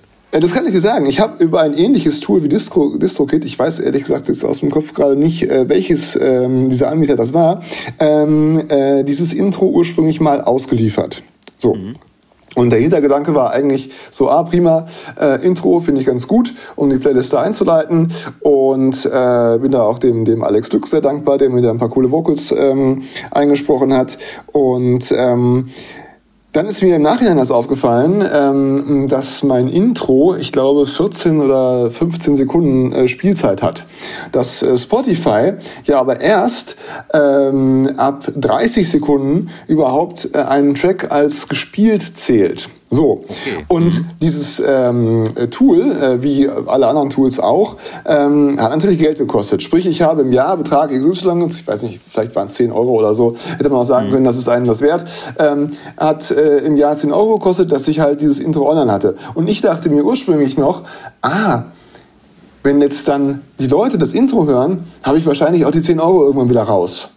Mhm. Weil ich kriege ja. ja was abgerechnet für die Plays. Da natürlich aber das Intro eine Gesamtspielzeit von unter 30 Sekunden hatte, hat Spotify nie einen einzigen Play gezählt für dieses Intro. Ähm, und äh, man hätte mir nie irgendwas abrechnen können. Ich hätte also das Geld nie wieder rausgehabt. So. Oh Mann. Daraufhin dann meine, meine, meine Geistesblitz-Idee, ich mache das Intro einfach länger als 30 Sekunden. So, dann habe ich das Intro länger als 30 Sekunden gebaut, wollte das hochladen äh, neu. Äh, in der Zwischenzeit hatten sich aber anscheinend die Richtlinien geändert und es hieß, dass äh, Tracks äh, kürzer als 45 Sekunden oder eine Minute äh, nicht mehr hochgeladen werden dürfen. Also, oh Mann. so, äh, dann war der ganze Plan dahin und das Ganze auf eine Minute zu strecken, machte einfach keinen Sinn. Weil ich fand 30 Sekunden, ich glaube jetzt haben wir gerade so 30 Sekunden, fand ich schon ziemlich viel. Ich fand es eigentlich mit 15 Sekunden oder 16 Sekunden besser. Mhm. Ähm, Lange Rede, kurzer Sinn. Ich habe es jetzt in der Tat über unsere Replay-Kanäle einfach über unseren Distributor äh, ausgeliefert, wie ein, wie ein Single-Release. Und da ist es auch anstandslos durchgegangen, trotz der äh, geringen äh, Spielzeit. Ja, ja, ich hätte ja auch gerne mal ein Intro drauf, aber das ist ja leider nicht möglich, weil ich ja ein äh, braver Bürger bin und keine geklauten Samples äh, hochlade, die mir nicht gehören. So, aber ich finde es trotzdem schade. Ja. Hm, Was meinst du denn, wie groß ist meine Chance, dass es trotzdem durchgeht? Also Fakt ist, die Musik, die Musik habe ich selbst produziert mit äh, gekauften Samples, äh, kann ich nachweisen. Ja. Äh, nur, die, nur die Sprachfetzen. so, can you feel it? Tja. Ja, ich kann dazu, ich das ist das, also das ist jetzt so, als ob du einen Anwalt fragen würdest. Äh, ja. also das, also, Schweigepflicht. Ja, ich, ich kann dazu auf, auf diesen äh, äh, öffentlichen Kanälen hier keine Stellung beziehen. Ich weiß, du würdest mir abraten, zu Recht. Selbstverständlich. Deswegen habe ich es auch nicht gemacht. Deswegen, äh, ne? Es ist, wie es ist. Und mir ist es aber auch zu blöd, das selbst nachzusprechen. da müsste ich, glaube ich, äh, mehr lachen als als andere. Wobei du ja singen kannst. Könnte ich. Könntest du. Also ich könnte es ich probieren. Ja. ja. Äh, lustige, lustige Info dazu. Ich werde bald ein YouTube-Video machen, wo ich, ich muss ein bisschen lachen, aber wo ich Shy If I Ever Fall in Love singe und ich auf dem, auf dem Bildschirm so mit vier Köpfen bin, so, so a cappella-mäßig. Das wird ein Knaller. Ich, ich sage früh genug Bescheid. Okay. also ich bewundere ja, das muss ich ja wirklich äh, auch mal in diesem Podcast sagen, ich bewundere ja bei dir, dass du dich wirklich nicht so ernst nimmst und ich glaube, Nö. dass das auch neben den anderen vielen wahnsinnigen positiven Eigenschaften, die du mitbringst, bei den Leuten äh, sehr gut ankommt. Ja, weiß ich nicht. Ich, ich bin ja, ich bin ja eher der Typ, da bin ich ja ganz ehrlich, ich, ich bin jetzt nicht, ah, ich würde nicht sagen, ich bin eitel, aber wenn ich jetzt ein Foto von mir sehe, wo ich denke, boah, siehst du da kacke drauf aus, würde ich das auch niemals irgendwo hochladen. Und du bist halt, du bist halt mehr so der Typ, der denkt so, ja, ist doch scheißegal. Jetzt, ich, mein, ja, genau. ich, ich, setze mir noch irgendwie einen, noch ein GIF irgendwie auf den Kopf oder so, dass es noch bescheuerter aussieht. Ja, meiner Frau gefällt das auch nicht so gut, aber ich kann es nicht ändern. Das, das, bin ich halt. Also ich finde mich auch eigentlich ganz okay so von Aussehen und dann gibt es auch manchmal so total schöne Bilder von mir, aber die meisten, die ich halt so ad hoc schieße, die sehen einfach so aus, wie sie aussehen. Und das sieht man halt auch im Club. Aber du machst dann auch kein zweites dann, ne? Du machst dann halt ein Bild und das ist es dann. Ja, Energiesparen. Ja, es, es ist ein ja. reines Energiesparen. Ja, da, da sieht man halt, wer, wer, wer ein Battery Case hat und wer nicht. So, ja. ich nicht. Ja, ich schon. Da, dafür, ist man, dafür wiegt mein Handy aber auch 5 Kilo. Oh. Ja. Nee, also wie gesagt, ich bin da äh, sehr entspannt und ich mag auch einfach Spaß. Ne? Ich mag einfach Spaß. Ich bin halt, ähm, aber das bist du aber auch nicht. So, es gibt ja wirklich viele DJs, die so, wirklich so nur Hochglanzbilder äh, posten und äh, also ich finde, Humor gehört so ein bisschen dazu, wer so ein bisschen sich selbst ja. auch auf die Schippe nehmen kann, ähm, hat für mich persönlich auf jeden Fall gewonnen. Äh, dieses Ernste äh, gibt es ja nur genug. Und äh, ey, gucken wir uns unseren Kollegen Daro Rodriguez an. So, äh, Humor. ne? Feuerlöscher, seine Bilder. Ja. Respekt. Ja. Respekt, kann ja. ich sagen. Ja. Aber ich wollte, Daro Rodriguez, den will ich auch nochmal interviewen. Und dann frage ich ihn, Alter, du hast ein Label, warum release du auf einem anderen Label? Ich habe heute bei Instagram was gesehen, dass er gesagt hat, hier, äh, mein neuer Track kommt auf dem Label von, ich glaube, Thomas Gold oder so hat er gesagt. Äh, war jetzt äh, Basshouse, klang auf jeden Fall amtlich und mhm. sagt er, äh, kommt halt auf dem. Und dann sag ich doch, Alter, du hast doch ein eigenes Label. Ja, aber generell, und das machen wir auch durchaus bei, bei Künstlern, die wir jetzt managementmäßig vertreten, ist eine gewisse Labelstreuung äh, durchaus zu empfehlen. Hm. Ja, das kann man schon machen. Da finde ich jetzt spricht nichts dagegen. Ach, ich weiß nicht, welchen Label noch. Und das Label ist jetzt auch noch nicht so alt, aber. Äh, Oder ich habe dann so immer so ganz böse kleine Gedanken, und das ist ja mein Podcast, kann ich ja drüber reden. du musst auch nichts dazu sagen, aber ich denke immer, vielleicht denkt er von sich und seinem Label, dass es noch nicht ganz so groß ist, der Track aber so fett ist, äh, dass er da mehr ähm, Druck hinter braucht. Kann ja auch sein. Ja, klar. Ne? ja, klar. Ja, klar. das wäre das wär auch ein völlig legitimer Gedanke. Hm, absolut. Also, ja. Hm. Ich habe auch bald ein Label, so. Das dazu. Es wurde aber auch Zeit. Natürlich. Ähm, ja. Ich habe lange darauf gewartet. Ja, bitte schickt eure Tracks jetzt an demos.supersounds.com. Der nein. Daniel hört sich alles an. nein, nein, das tue ich nicht, denn da kommen nur meine Sachen drauf. Und das heißt Poly, Polyamor heißt es. Das ist, klingt nach französischem Disco und es wird Haus. Aha. Mhm. Da kommen nur deine Sachen. Also ich habe dich, hab dich gar nicht so egozentrisch in Erinnerung. Was hat, was hat Corona mit dir gemacht? Doch, doch, doch, doch. Ja, ja genau. Und es sind erst drei Wochen. Ja, es sind, erst, sind schon drei Wochen. Scheiße. Ja, ja eigentlich sind es, glaube ich, schon vier. Also ich habe jetzt äh, vier Wochen nicht mehr aufgelegt. Ja, ich habe Anfang, ich habe Anfang März habe ich einen Mittwoch. Also ich bin jetzt, na, doch hier, ich bin auch seit vier Wochen jetzt draußen. Ich habe, glaube ich, mhm. vor äh, ganz, ganz grob, glaube ich, morgen vor, vor einem Monat äh, habe ich meinen letzten Gig gespielt.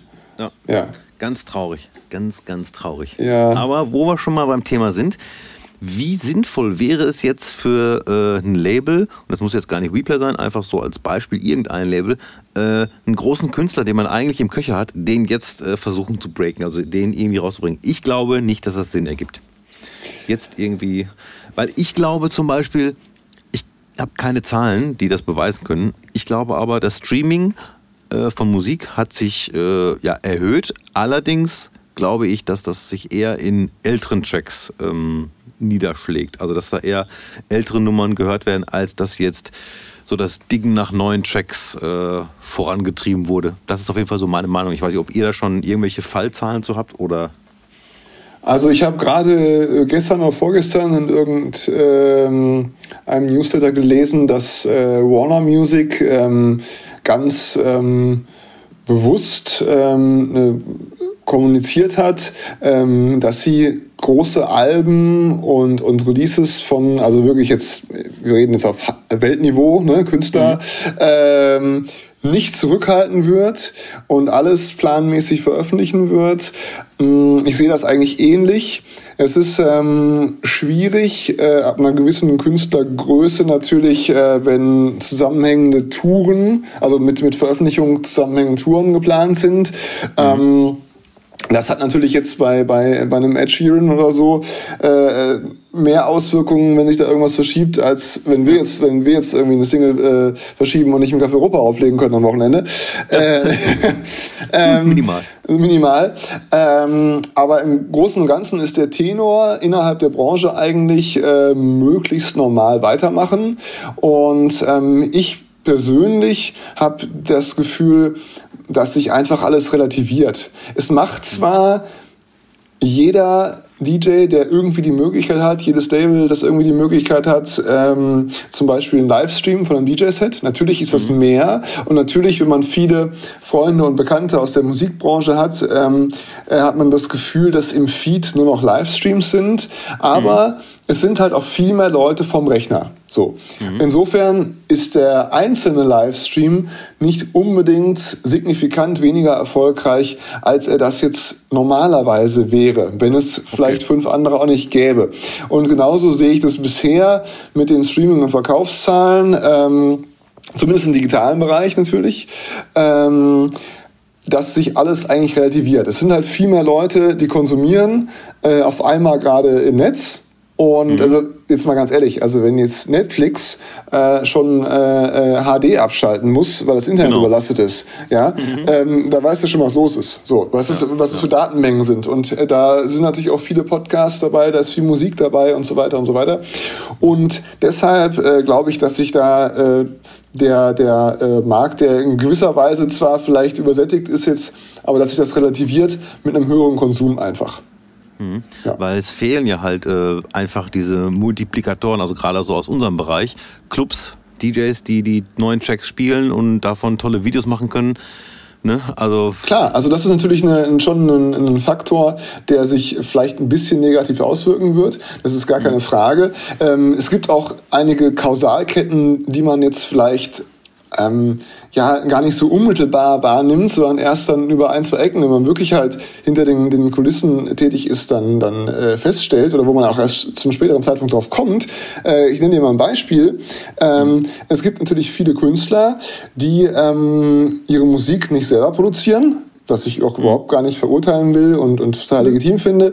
Ähm, aber die bezahlen natürlich ihre ähm, Ghost Producer in der Regel mit den Einnahmen, die sie auch durch Bookings haben. Mhm. Wenn natürlich jetzt äh, ein, ein Künstler monatelang keine Auftritte hat und auch nicht absehbar ist, wenn er wieder Einnahmen durch Auftritte hat, dann wird er auch die nächste Single nicht in Auftrag geben. So, ja, das heißt, das äh, es ist dann äh, am Ende dieser äh, Kette auch eine Single weniger wieder am Markt.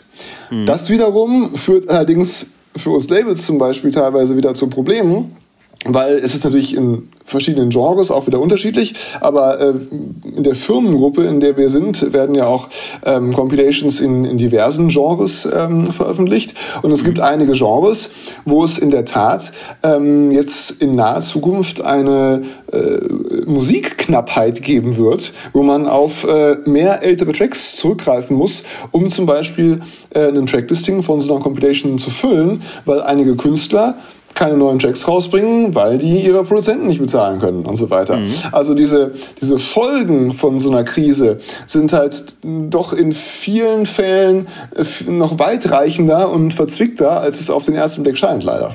Ja, und äh, ich sag mal auch rein, äh, nicht nur die Produzenten, sondern auch die Autoren, die jetzt äh, für also nicht mal in unserem Genre, aber halt auch so für Rockmusiker oder so schreiben, denen fehlen natürlich auch die äh, Live-Konzerte.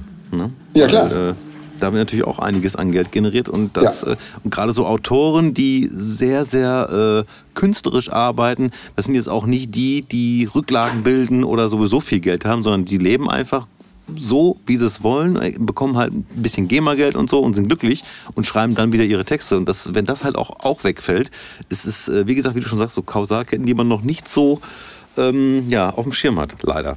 Ja, ja. Es werden auch sicherlich noch, noch äh, irgendwelche andere Sachen auftauchen im Laufe der nächsten Wochen, an die ich jetzt auch noch gar nicht denke. Oder auch noch kein anderer. Und ähm, ja, insofern sind schon gravierende Folgen. Ja. Und ja. vor allen Dingen Livestreams äh, hier über Instagram oder so, ne? Da ist ja die GEMA gar nicht beteiligt, denke ich mal. Und alles, was da so gedudelt wird, äh, wird ja. Doch? Ja. Das heißt, wenn du live ja. gehst bei. So, wer kriegt denn dann das Geld? Helene Fischer? Oder der Bowlinger, dessen Track äh, wirklich gespielt wird. Äh, jein, das ist natürlich, da kann man, kann man die GEMA ähm, schwer in die Verantwortung ziehen. Ähm, das ist in erster Linie von den äh, Content-Systemen der Anbieter abhängig. Ähm, grundsätzlich äh, ist die äh, Firmengruppe Facebook, wo ja jetzt auch äh, Instagram zugehört, ähm, sind Livestreams über Facebook, Instagram und so weiter abgedeckt. So, das heißt, du musst auch keinen, wenn du jetzt ein DJ-Set streamst auf Instagram, musst du das nicht bei der GEMA irgendwie anmelden, dafür irgendwelche äh, Abgaben zahlen und so weiter und so weiter. Das musst du also nicht machen. Das ist abgedeckt ähm, durch den Deal, den Facebook mit der GEMA hat. Wie gut der Content, der tatsächlich dann da stattfindet, erkannt wird, ist aber natürlich eine, ein Softwarepunkt äh, auf der Seite von Facebook. Bei YouTube ist es ja inzwischen äh, ziemlich gut und ziemlich mhm. genau. Ähm, also wenn du da jetzt einen DJ-Mix hochlädst bei, bei ähm, YouTube mit äh, zehn Tracks, kannst du davon ausgehen, dass das Content-ID-System von YouTube neun von zehn Tracks in der Regel korrekt erkennt und mhm. äh, entsprechend auch eine korrekte Meldung gemacht wird. Ja. Bei Facebook jetzt im Speziellen zum Beispiel ähm, ist es leider so, dass deren Content-ID-System noch nicht äh, so gut funktioniert, wie es das im Jahr 2020 sollte und wie man das vor allen Dingen von einer Firma dieser Größe erwarten sollte. Ja, kann ja. ich ein gutes Beispiel zu geben. Wir haben Heiligabend vor, also 2018, Heiligabend haben wir gestreamt aus dem Club, aus dem wir aufgelegt haben. Ja an dem Abend wurden, also ich glaube, wir haben insgesamt sechs, sieben Videos oder so gehabt, wurden drei gesperrt wegen Copyright. So. Mhm. Innerhalb der, der letzten anderthalb Jahre wurden verschiedene Videos aus, diesem, aus diesen sieben Videos wieder freigegeben wieder gesperrt, wieder freigegeben und zuletzt vor zwei Tagen zwei Videos wieder gesperrt. Wo ich mich frage, was ist los mit euch? So, ne? Also, was ist da los? Ich verstehe es einfach nicht. Warum halten die sich so lange mit dem Ding auf? Machen sie wieder frei? Weil wir haben auch jetzt äh, nicht äh, keine E-Mail geschrieben nach dem Motto, mach die frei oder mhm. sonst was. Wir haben es einfach gesehen und gedacht, okay, wenn es halt verboten ist, dann ist es halt verboten. Ne? Aber äh, das, ich bin gespannt, wie lange das noch geht.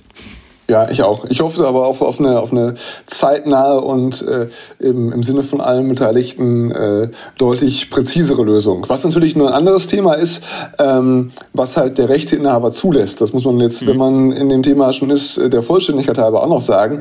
Ähm, eine, eine, eine generelle Label Policy, ähm, äh, und zwar plattformübergreifend, ähm, äh, kann natürlich sehr unterschiedlich sein. Also es gibt zum mhm. Beispiel Labels, die pauschal sagen, wir wollen nicht, dass unser Content auf YouTube verwendet wird, außerhalb unserer eigenen Uploads. Punkt. Mhm. Und okay. dann werden halt auch Videos gesperrt, offline genommen, wenn Content von diesem Rechteinhaber da drin ist. Mhm. Äh, dann gibt es eine äh, andere Herangehensweise, die ich persönlich für deutlich sinnvoller halte und die wir auch als, als Label Replay zum Beispiel verfolgen, dass wir sagen, wir lassen den Content online. Wenn du jetzt also einen DJ-Mix machst und von uns einen Track verwendest, ähm, kann der Mix sehr gerne online bleiben, aber ähm, das Content-ID-System erkennt dann, da ist ein Track von uns drin und wenn halt äh, monetäre Ausschüttungen stattfinden aufgrund des Videos, zum Beispiel von vorgestellter Werbung, bekommen wir unseren Anteil dafür, dass unser Content in deinem Video mit drin war. So, was ich, ich eine total gerechte und sinnvolle Lösung ist. Absolut, finde ich auch. Ja. Absolut. Das wäre ein Traum, wenn das immer so ginge. ja, das stimmt. Aber dann es ist, sind natürlich auch oft Leute, die sich dann über solche ähm, Sachen aufregen und sich sehr wenig mit der Materie beschäftigt haben. Ähm, was halt auch viele zum Beispiel vergessen ist, wenn sie einen Label-Deal äh, haben und einen, einen, einen Titel bei einem Label veröffentlicht haben, haben sie die Rechte an diesem Musikstück an das Label abgegeben. Das heißt, mhm. wenn sie selber ein Video posten mit diesem Lied, ist das nicht ihr Lied. Sie haben zwar ja. natürlich noch das Urheberrecht, ja. Mhm. Ähm, Wobei das auch wieder, das ist noch ein ganz anderes Thema, sehr kompliziert, äh, länderspezifisch geregelt ist teilweise. Ähm, aber sie haben noch das Urheberrecht in, in der Regel. Aber ähm, das, das Auswertungsrecht an, an diesem Musikstück, an den Masterrechten, hat das Label. Das heißt, genau. sie äh, posten in dem Sinne gar nicht ihr eigenes äh, Lied in dem Moment, ja, und äh, müssen sich vorher das Okay eigentlich vom Label holen oder die Promotion-Maßnahmen abs äh, Promotion abstimmen. So. Ja. Ich, ich, rede mich schon in Rage hier. ja, ich glaube, da habe ich dich auch mal äh, angeschrieben, weil mir der Fauxpas passiert ist, dass ähm, Paul und ich, äh, wenn wir Remixe machen und äh, die sind so gut wie fertig oder sind fertig, dann äh, laden wir die bei äh, Soundcloud ähm, im Hintergrund, also private hoch mhm. und schicken die dann dir, also dem oder dem Label, um irgendwie so, hier hört mal, ist das was für euch? Und dann kommt entweder ja oder nein und äh, so. Und dann kommt das Ding raus und dann wird das gesperrt und du denkst dir, okay, es ist gesperrt, das gibt einen Strike bei Soundcloud, hoffentlich wird mein Profil nicht gesperrt. Da muss man auch wirklich darauf achten, dass man das dann aus seinem Private-Ding äh, rausnimmt. Und ich habe dann mal so geguckt, wie viel ich da noch online hatte. Von alten Tracks, die dann schon released wurden, muss man sagen, habe ich Glück gehabt. ja, weil man einfach nicht dran denkt. Ne? Ja, ja. Und dann kommt dann irgendwie nach, äh, das Ding ist raus und dann eine Woche später. Und wenn das Ding raus ist, dann hat man das ja schon mindestens drei, vier Monate da gehabt bei Soundcloud. Meistens. Ne? Also Kann passieren, heißt, man, ja klar. Ja, ne? ja. Man, man, man, denkt da gar nicht mehr dran, äh, wo ich dann dachte, okay, jetzt fange ich aber an zu schwitzen. ich habe noch eine Frage, was eigentlich mit Privatleben so? Was? So, nein, ja, also äh, du bist ja, du, du arbeitest. Wann? Wann? Ja, das, das meine ich. Du arbeitest ähm, lange, sag ich mal, ne, bei WePlay, dann am Wochenende normalerweise auflegen. Mhm. Was mit Privatleben? Weil werde ich auch immer gefragt. Findet statt. Findet statt. Und das ist die Hauptsache. Findet statt, das ist die Hauptsache. Nein, aber ich, also ich bin zum Beispiel, was ich auch sagen muss, ich bin, bin äh, äh, recht familienbezogen und äh, bin deshalb auch sehr, sehr froh über meine, meine Residency im Café Europa. Also, dass ich in meiner Heimatstadt tatsächlich äh, so eine, so eine, eine tolle Residency, so an dieser Stelle auch nochmal hier mhm. äh, lieben Gruß an die Jungs, ja, ähm, ja. habe. Ähm, und ich dann in der Tat dann auch das Angenehme mit dem Nützlichen verbinden kann und äh, halt äh, in der Regel mindestens einmal im Monat nach Bielefeld fahre und dann meine Family sehe und, und dann auch noch im Café Europa auflegen darf. Also mehr geht ja nicht, ja. Mhm, ja. Und ähm, ja, also ich versuche immer alles unter einen Hut zu kriegen und ähm, glaube auch, dass mir das soweit ganz gut gelingt. Schaust du gerade zu deiner Frau? Ja. also, aber, aber die, die weiß ja nicht, worum es geht. so. Nein, ich glaube, also, naja, also da kommt auch dann die nächste Frage. Äh, Social Media, ähm, bist du auch aktiv? Trennst du da überhaupt noch privat vom Beruf oder ist das einfach so, so wie ich das mache, ich mache einfach? Und zwischendurch ist was vom DJ dabei? Mmh, ja, ich bin da manchmal ein bisschen hin und her gerissen. Also ich mhm. habe manchmal das Gefühl, dass, ähm, dass ich mehr Privates zeigen sollte, kann man das so sagen. Mhm. Ähm, aber ich habe da schon irgendwie auch Grenzen. Und ich habe vor allen Dingen, habe ich auch... Ähm, entscheide ich das sehr situativ. Also ich habe sehr oft schon in, in, in Momenten, wo andere dann ihr Handy schon in der Hand hatten, habe ich den ganzen Abend das Handy nicht angerührt, weil ich es nicht für angemessen hielt. Und ähm, habe zwischen... Beispiel. Ja gut, da wird man jetzt wahrscheinlich inzwischen auch für Livestreams zugeschaltet, weil es darf ja keiner kommen. Ja? Ganz genau. Ja. oh Gott, oh Gott, oh Gott. Ja. Ähm, nee, ach ja, ich ich entscheide das total situativ.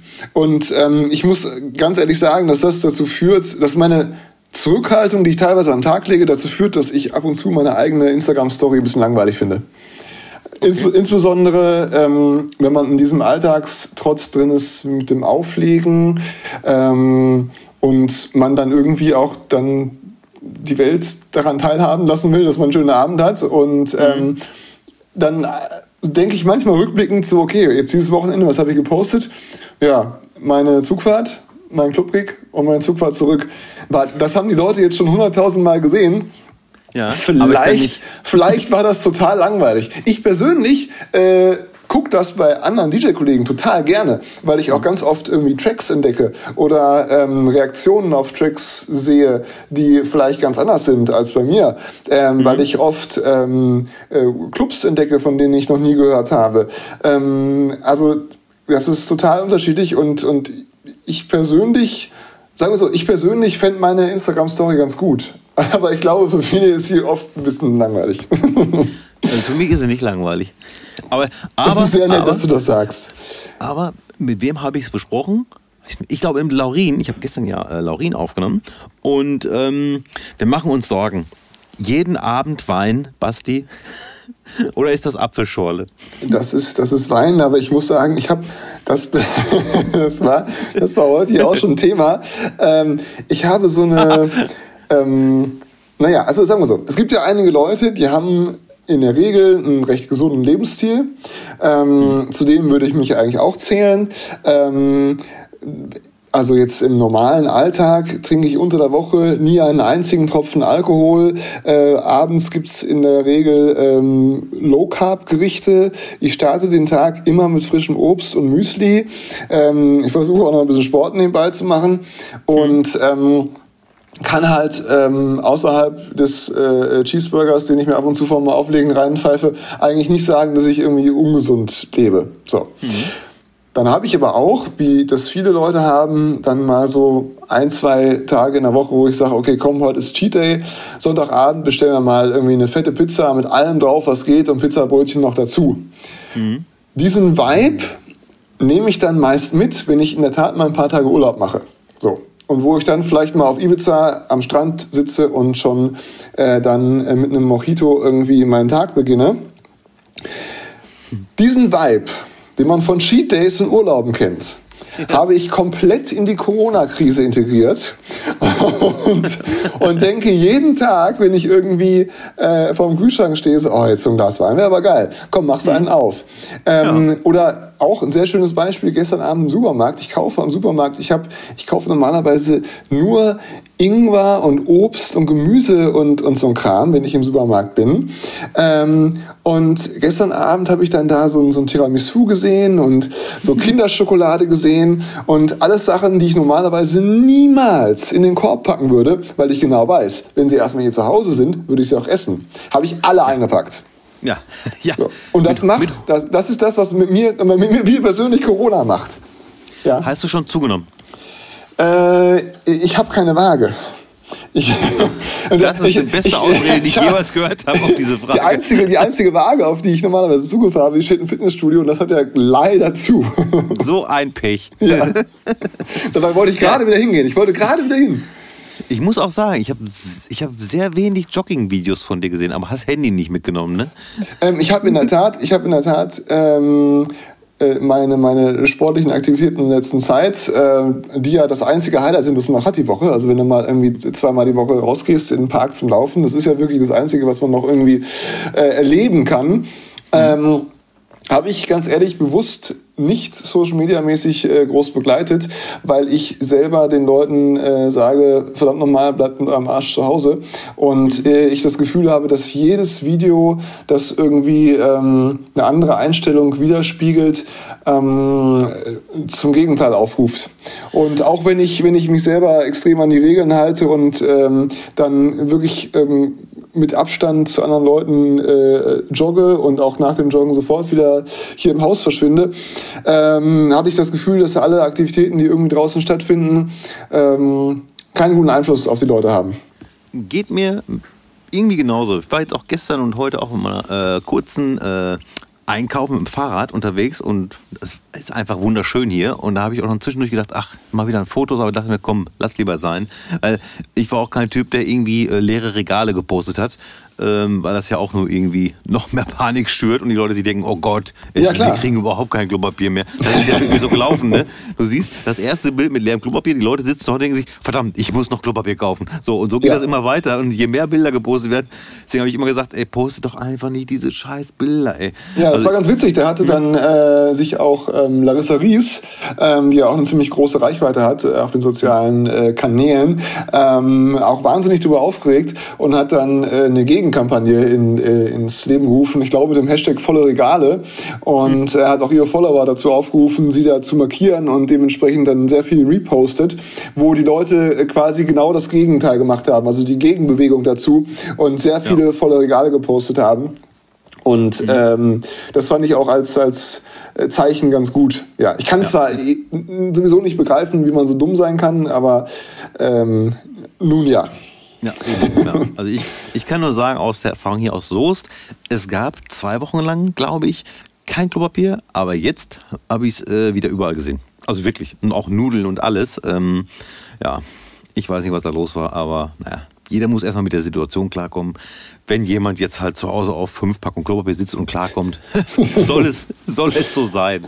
Ja, das wird ja wenigstens nicht schlecht. Also worüber ich mich persönlich, äh, also jetzt wirklich privat äh, ernsthaft aufgeregt habe, ähm, ist halt dieser Großeinkauf von äh, frischen Lebensmitteln. Weil mhm, ja. gerade in der Anfangsphase, so in der ersten Woche, als das ganz extrem war, ähm, ist man abends teilweise in den Supermarkt gekommen und die, die äh, Frischgemüseabteilung war komplett leer gekauft, was mhm. überhaupt keinen Sinn macht, weil was sollen die Leute nach einer Woche mit so einer verschimmelten Tomate anfangen? Die können sie nur noch wegschmeißen. Das macht halt überhaupt keinen Sinn. Ja, mhm. und äh, darüber habe ich mich persönlich aufgeregt. Also ob jetzt irgendwer Klopapier horten will oder nicht, äh, mein Gott, ja, ähm, ich, dann lasse ich, den, lass ich den Leuten ihre Dummheit. Ähm, mhm. Aber die, die frischen Lebensmittel, die dann verderben, das hat sich mir persönlich überhaupt nicht erschlossen. Nee, Gott sei Dank hast du das alles ein bisschen gelegt. Ähm, ja. Zum Abschluss können wir beide noch, ich weiß nicht, ob ich frage jetzt äh, gerade jeden, äh, was er denn so denkt, wann es wieder gelockert wird, beziehungsweise wann er denkt, wann er wieder arbeiten kann am, Auf, am Wochenende zum Auflegen. Meine Prognose ist Anfang nächsten Jahres. Ich hatte dich jetzt nicht so pessimistisch eingeschätzt. Echt nicht? Nein. Echt? Nein. Das, ist, das, das finde ich jetzt aber ein bisschen sehr hart. Also jetzt machst du mir, jetzt machst mir gerade ernsthaft Sorgen. ja. Naja, also. Ja, also ich, ich bin ähm, noch nie jemand gewesen, der, wenn so viele Faktoren unklar sind, eine Prognose abgegeben hat. Also jetzt auch völlig unabhängig von Corona. Deshalb werde ich mich auch dazu hier an dieser Stelle komplett enthalten. Ähm, ich versuche möglichst optimistisch das Ganze zu sehen und ähm, ich weiß, so viel kann man ja sagen zumindest, dass einige Festivals, auf denen ich in diesem Sommer noch gebucht sind, ähm, wohlgemerkt, aber also wir reden jetzt von August, September mhm. äh, und ich glaube ein, zwei Sachen, die davor sind, ähm, momentan noch regulär und mit Vollgas planen. Mhm. Ähm, muss man auch sagen, äh, jeder, der den Festivalveranstaltern äh, dieses Verhalten vorwirft, hat auch nicht äh, den Schuss nicht mehr gehört. Ähm, weil wenn es dann nämlich letztendlich dann heißt im, im äh, Juli, ihr könnt wieder und dann ist nichts fertig, mhm. dann, ne, dann funktioniert es ja. auch nicht. So, deshalb, mhm. die haben ja gar keine andere Wahl. So. Mhm. Ähm, ich hoffe natürlich, ähm, insbesondere jetzt ganz persönlich für mich, ganz egoistisch, weil da auch ein, zwei Sachen dabei waren, die für mich ein kleines Highlight gewesen wären, dass die stattfinden. Ähm, also aber ich, ich bin, das auch. Ich bin, ich bin natürlich bei, bei Veranstaltungen, äh, äh, sage ich jetzt mal, die sich im Bereich zwischen 10.000 und 60.000 Besuchern bewegen, skeptisch. So, ja. Wobei man mhm. auch nicht vergessen darf, dass natürlich ähm, diese Durchseuchung, äh, nach der sich so viele sehen, zu Großteilen wahrscheinlich eh schon stattgefunden hat, weil die Dunkelziffer natürlich äh, unfassbar hoch ist und ganz, ganz, ganz viele, wahrscheinlich hunderttausende Menschen das Ganze schon längst hinter sich haben. Und ähm, ich warte aber einfach jetzt ab, die nächsten Wochen. Ähm, es wird ja irgendwann dann wieder handfeste Zahlen geben, auch mhm. Zahlen geben, wo man dann wirklich äh, die ersten ja, Auswirkungen der äh, ergriffenen Maßnahmen ablesen kann, wo es ein bisschen handfester wird. Und dann werde ich vielleicht die eine oder andere Hoffnung nochmal aufleben lassen oder dann halt begraben. Das wird sich dann zeigen. Ähm, aber eine, eine, Prognose dazu abzugeben zum aktuellen Zeitpunkt, wo man noch nicht mal weiß, äh, was jetzt die bisherigen strengeren Maßnahmen wirklich gebracht haben, halte ich für äh, total schwachsinnig. Ich finde es mutig, aber ich sage trotzdem, also sehr, sehr, sehr, sehr, sehr positiv gedacht. Ich bin eigentlich eher so ein Pessimist. Ähm, bin ich eher bei Herbst. Um, äh, ich weiß nicht. Es werden sicherlich ein paar Sachen gelockert, aber wild rumfummelnd auf der Tanzfläche ist, glaube ich, das Letzte, was alle Virologen irgendwie in Deutschland, egal wie sie heißen, ob die das irgendwie äh, gerne sehen möchten. Und äh, wie du schon sagst, in ein, zwei Wochen kommen ja die ersten Zahlen erst, um die uns dann vielleicht auch sagen, was das gebracht hat. Mm, ich hoffe, dass es was bringt und ich hoffe, äh, dass die Leute nicht durchdrehen und äh, weil es ja schon so viele äh, Rufe nach Lockerungen und so gab. Ich hoffe, die Leute halten noch ein bisschen weiter durch. Äh, Auf jeden Fall. Nein, man muss, man muss, das ist ja völlig klar, auch wenn jetzt, wenn die ersten Zahlen jetzt äh, positive ähm, Resonanzen äh, dann, dann hervorbringen, äh, ist es ja dann umso wichtiger, diese Maßnahmen sehr streng noch eine Weile fortzuführen, weil mhm. umso schneller kann es dann wirklich losgehen. So. Genau. Ja. Das mache ich. Das, das hoffe ich einfach. Dann lasse ich mich natürlich von allem anderen überzeugen. Ja. So, kommen wir zum Entweder-Oder. also, das erste weiß ich schon. Fanta 4 oder Rödelheimer Hartrein-Projekt? Selbstverständlich Fanta 4. Aus dem Schoß der Kolchose. Nämlich. Ja. ja. Ach, herrlich. Ähm, Vocalhaus oder Basshaus? Wenn du dich entscheiden müsstest. Vocalhaus. Danke. Äh, wenn du privat was heißt privat? Wenn du selbst als Basti Ember, du streamst ja immer über WePlay, das äh, können wir auch mal kurz Werbung machen. Ich glaube, jeden Sonntag oder jeden zweiten? Äh, ja, wir werden wahrscheinlich jetzt Ostern mal aussetzen. Das ist noch nicht ganz okay. klar, aber dann spätestens mhm. danach die Woche am Sonntag wieder um äh, 16 Uhr. Ja, genau. Genau, äh, WePlay bei Facebook äh, Livestream. Ähm, Ihr macht das über, äh, was hältst du von Twitch? Ich hätte jetzt eigentlich gefragt, YouTube oder Twitch, aber ihr macht es, glaube ich, über Facebook nur, ne? Äh, das ist richtig. Äh, ganz, ganz ehrliche Antwort. Hm? In den letzten Wochen ist mir erst bewusst geworden, wie alt ich bin. Diese ganzen Videoportale und Streaming-Geschichten, ich mhm. fühle mich wirklich äh, äh, wie mein eigener Urgroßvater. Ähm, äh, alleine, was man an Software benötigt, um den ganzen Videocalls und Meetings gerecht zu werden, äh, mhm. Discord, äh, Twitch, äh, Zoom, Google Hangout und, und, und. Ich habe inzwischen meinen App-Ordner, der eigentlich sehr sortiert ist, voll mit Video, Streaming und Gedöns-Software. Ich komme überhaupt nicht mehr zurecht.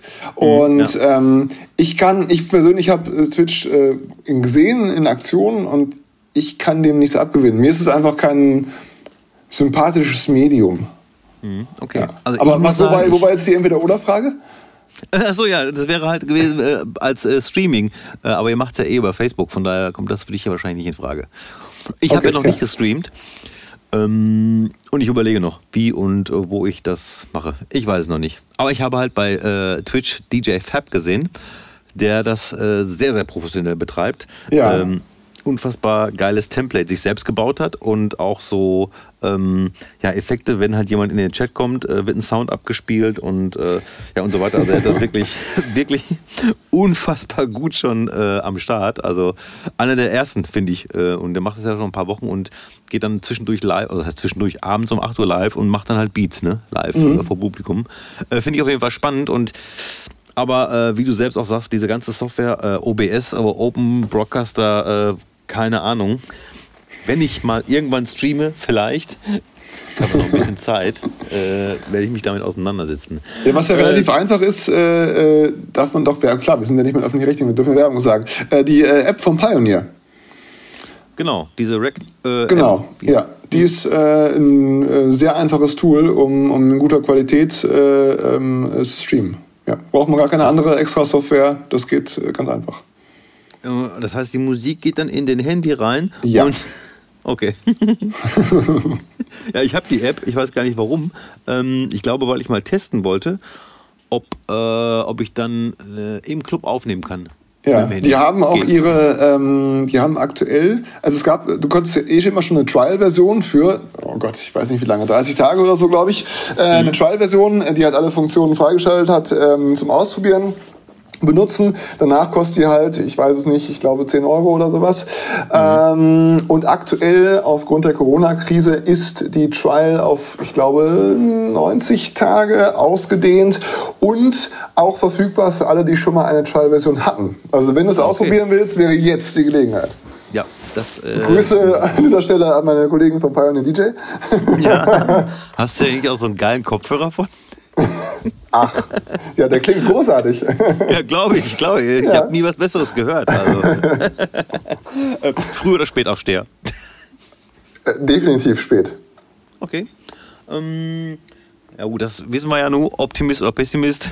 nach deinen Optimist Ausführungen. auf jeden Fall. Ja. Wobei, ja, wobei, ja, ah, schwierig. Nee, also ich bin also vom, vom Wesen her Optimist, aber ich habe ähm, als negative Eigenschaft, wenn man das so sagen will, ähm, dass ich bei ähm, Szenarien als erstes die negativen Auswirkungen sehe. Also irgendwer mhm. macht einen Vorschlag X und ich sehe gleich zehn Punkte, die dagegen sprechen, obwohl es vielleicht ein guter Vorschlag ist. Okay. Hm. Ja. Das, das ist natürlich manchmal im Berufsleben ganz vorteilhaft, weil man dann irgendwie sich auch dann Zeit sparen kann, weil mhm. dann im besten Falle andere Leute mir zustimmen und sagen, ah, okay, hast recht, macht keinen Sinn aus den Gründen. Ja. Aber es lässt mich öfter mal als Pessimisten dastehen. So. Aber vom Wesen her würde ich eigentlich eher sagen Optimist. So. Das glaube ich allerdings auch. Ähm, Netflix oder Prime? Weder noch. iTunes. Was? Was? Ja. Ich bin großer, großer Gegner von den, von den diversen Streaming-Anbietern im Videobereich, ähm, weil mich keiner davon zufriedenstellen kann.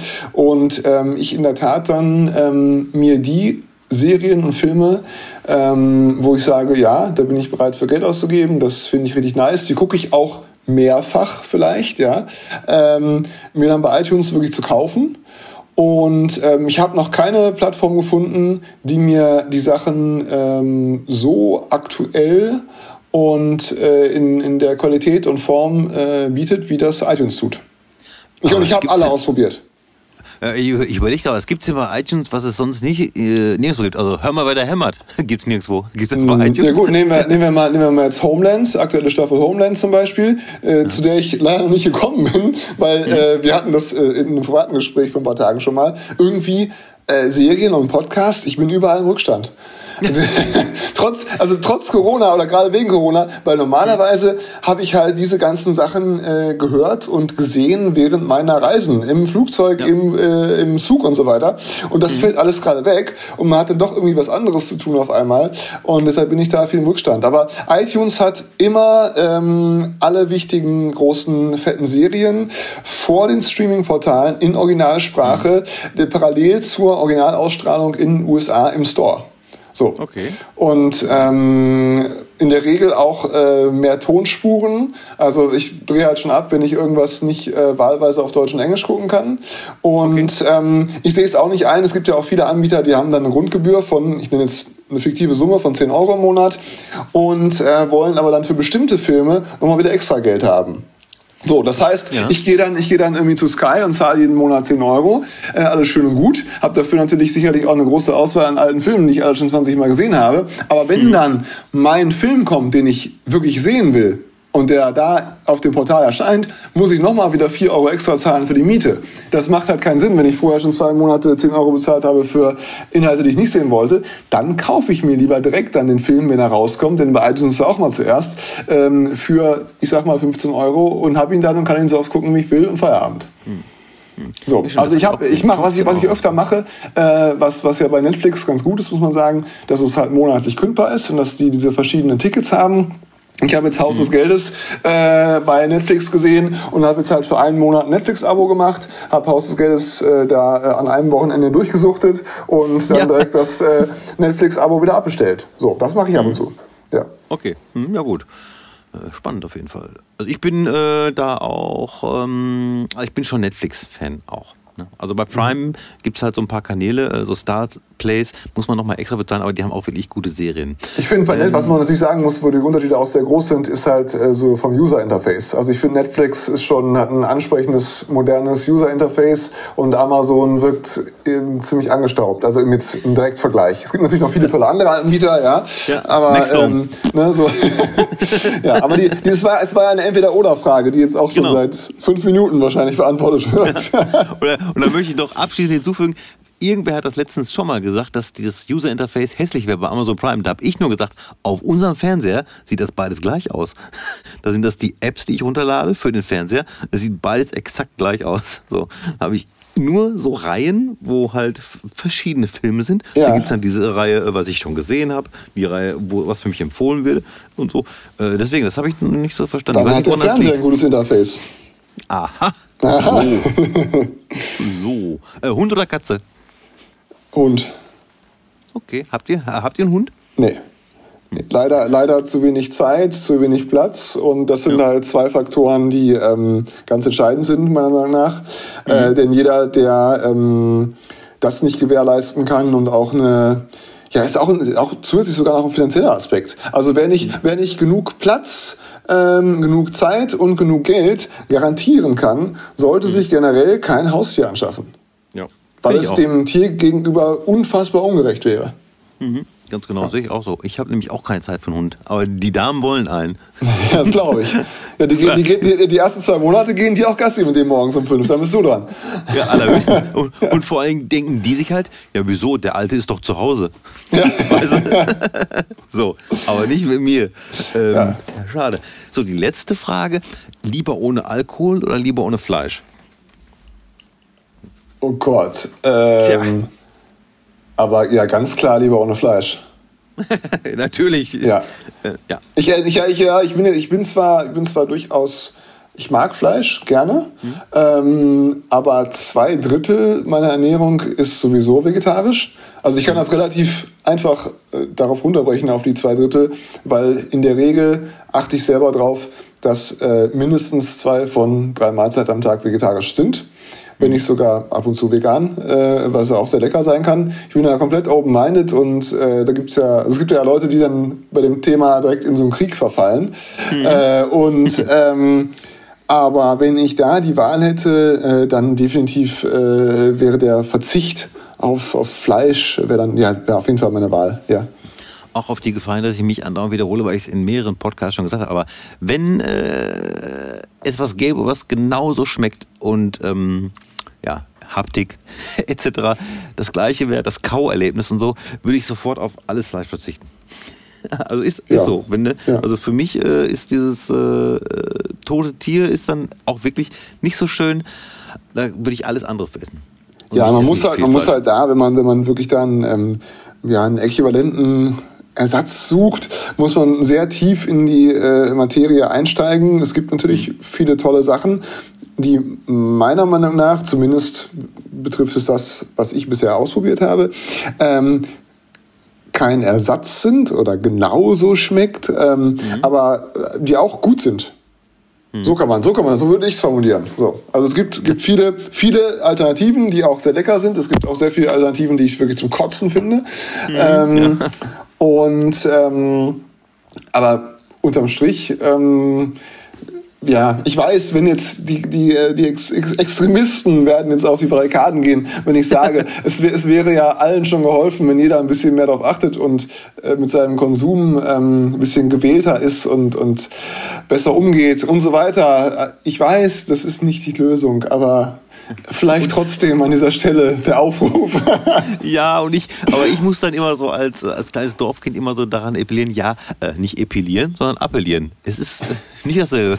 Ich möchte das nochmal klarstellen. Ja, vielleicht, vielleicht sollte sich auch mal epilieren. Wer Corona, Verwahrlosung setzt ein. Ja. Ja. Ähm, ähm, ich lade dann ein, wenn es soweit ist bei mir. Ja, ähm, schön. Du willst aber streamen. Äh, ich, ich habe meiner Frau gesagt, komm, lass das so machen. Du rasierst mir komplett den Kopf und ich, äh, wir machen das als Livestream. Das wäre doch was. Dann da habe ich jetzt aber auch schon viele gesehen. Da, bist du, das, da kommst du ein bisschen zu spät. Ja. ja, jetzt ist es auch zu spät. Und vor allem, ja. wie ich dann aussehe. Ich sehe aus wie äh, Nazi mit Segelohren. Das ja. äh, will wirklich äh, kein Mensch. Nee, das wollen wir nicht. Aber das andere, was ich gerade sagen wollte, habe ich schon vergessen.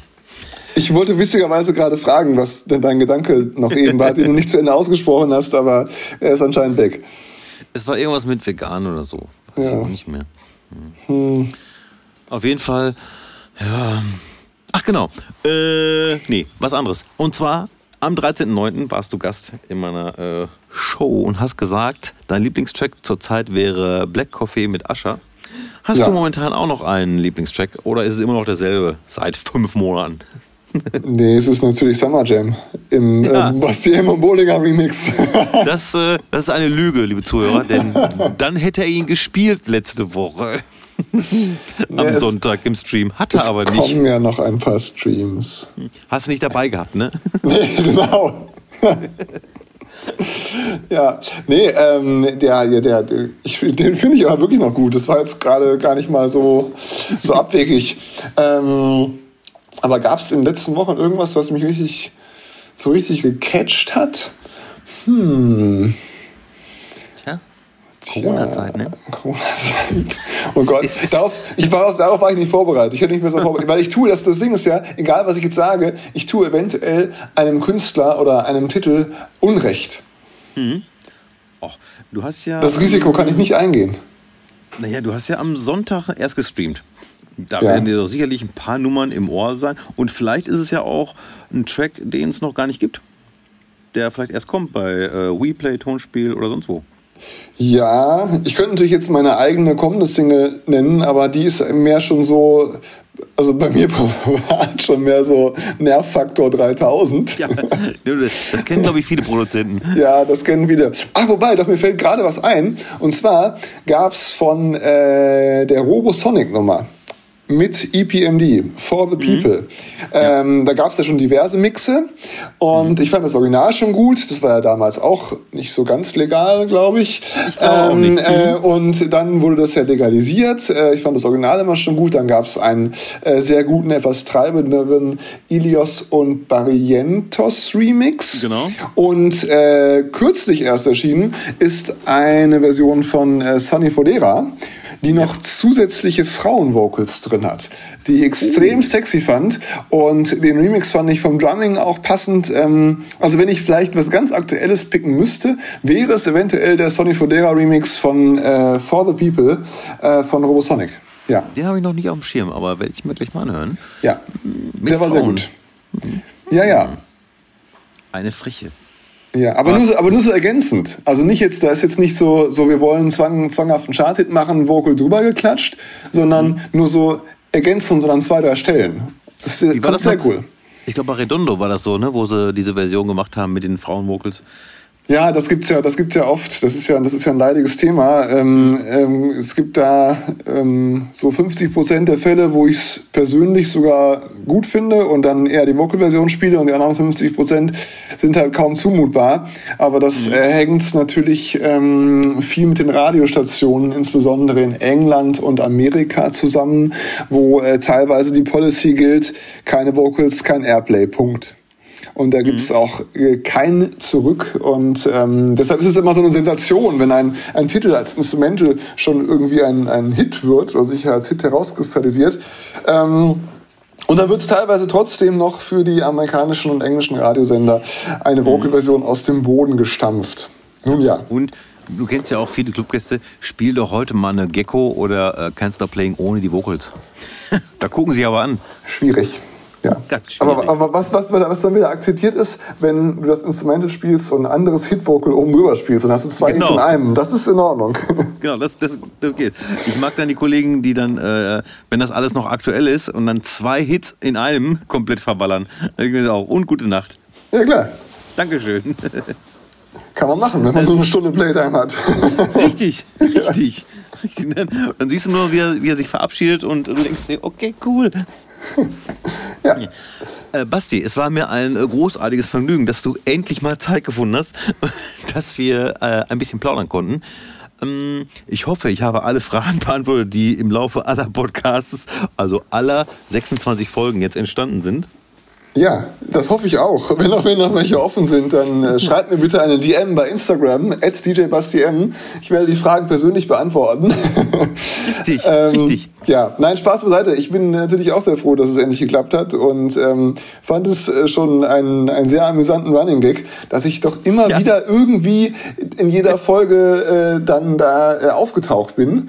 Und wirklich bis auf zweimal nicht extra. Es ist einfach immer wieder dazu gekommen. Ja, es waren, es waren ja, glaube ich, meist sogar wirklich deine Gäste, die mich irgendwie genau. erwähnt haben. Äh, was, mhm. ich, was ich dann äh, sehr amüsant fand. Wobei man natürlich sagen muss, dass, dass viele Gäste auch aus dem äh, Großraum OWL kommen und ich sehr viele von denen äh, selber auch kenne und äh, sehr schätze und mag und so weiter. Und ähm, ja, umso mehr habe ich mich natürlich gefreut, wenn ich dann da mal zur Erwähnung kam. Das ist der Link. Äh, alle Leute kennen sie untereinander. ja, eigentlich, ja doch, fast. Fast schon. Muss man ehrlich sagen. Und irgendwann mache ich eine fette, fette Party. Nach Corona. nach, nach Corona 2022. Mhm. Mhm. Ähm, dann will ich dich jetzt auch deiner Freundin zurückgeben. Ich bedanke mich nochmal recht herzlich. Alles Gute nach Köln. Ja, die würde sich äh, bedanken. Natürlich. Mal zwei Stunden Ruhe gehabt und jetzt geht die Scheiße wieder los hier. Genau. Ja. Äh, und ich hoffe, wir sehen uns dann irgendwann, vielleicht sogar noch dieses Jahr live im Café Europa oder so. Das würde mich außerordentlich äh, freuen. Bis dahin äh, bleibt zu Hause und ihr alle, die diesen Podcast hört, bitte auch, denn äh, umso schneller sehen wir uns dann im Real Life wieder. So sieht's aus. Alles klar, bis denn. Bis denn.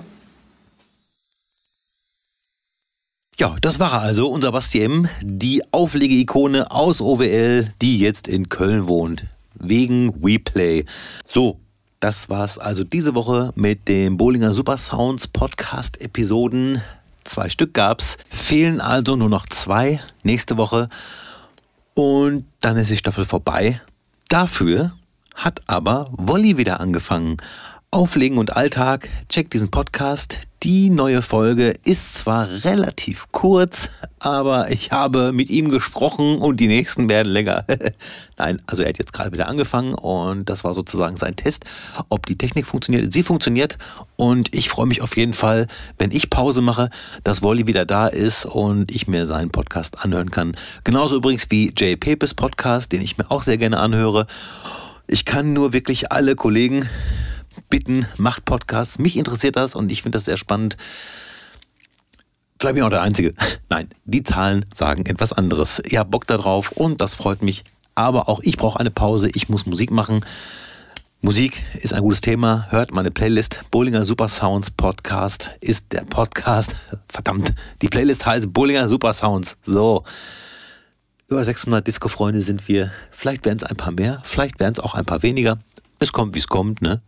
Dafür ist jetzt die dritte Woche hintereinander der Remix von Dilby für die Dry und Bollinger Nummer auf der House is a Feeling Playlist von Spotify gelandet. Mal wieder. Schon 27.000 Streams. Danke, danke, danke Spotify dafür. Ich weiß nicht, wer diese Playlist ähm, kuratiert, also auswählt, aber kuratiert klingt äh, 2020. Ich weiß auf jeden Fall, dass es nicht Disclosure ist, denn das war meine erste Vermutung, aber das Bild für diese Playlist kommt nur von Disclosure. Ja, es ist wie es ist. Ich wünsche euch auf jeden Fall eine gesunde Woche. Bitte strömt jetzt nicht sofort in alle Geschäfte, nur weil sie offen haben. Die haben einen Tag später auch noch offen. Geöffnet meine ich natürlich.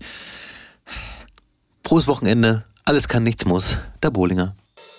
Bohlinger Super Yeah, ladies and gentlemen.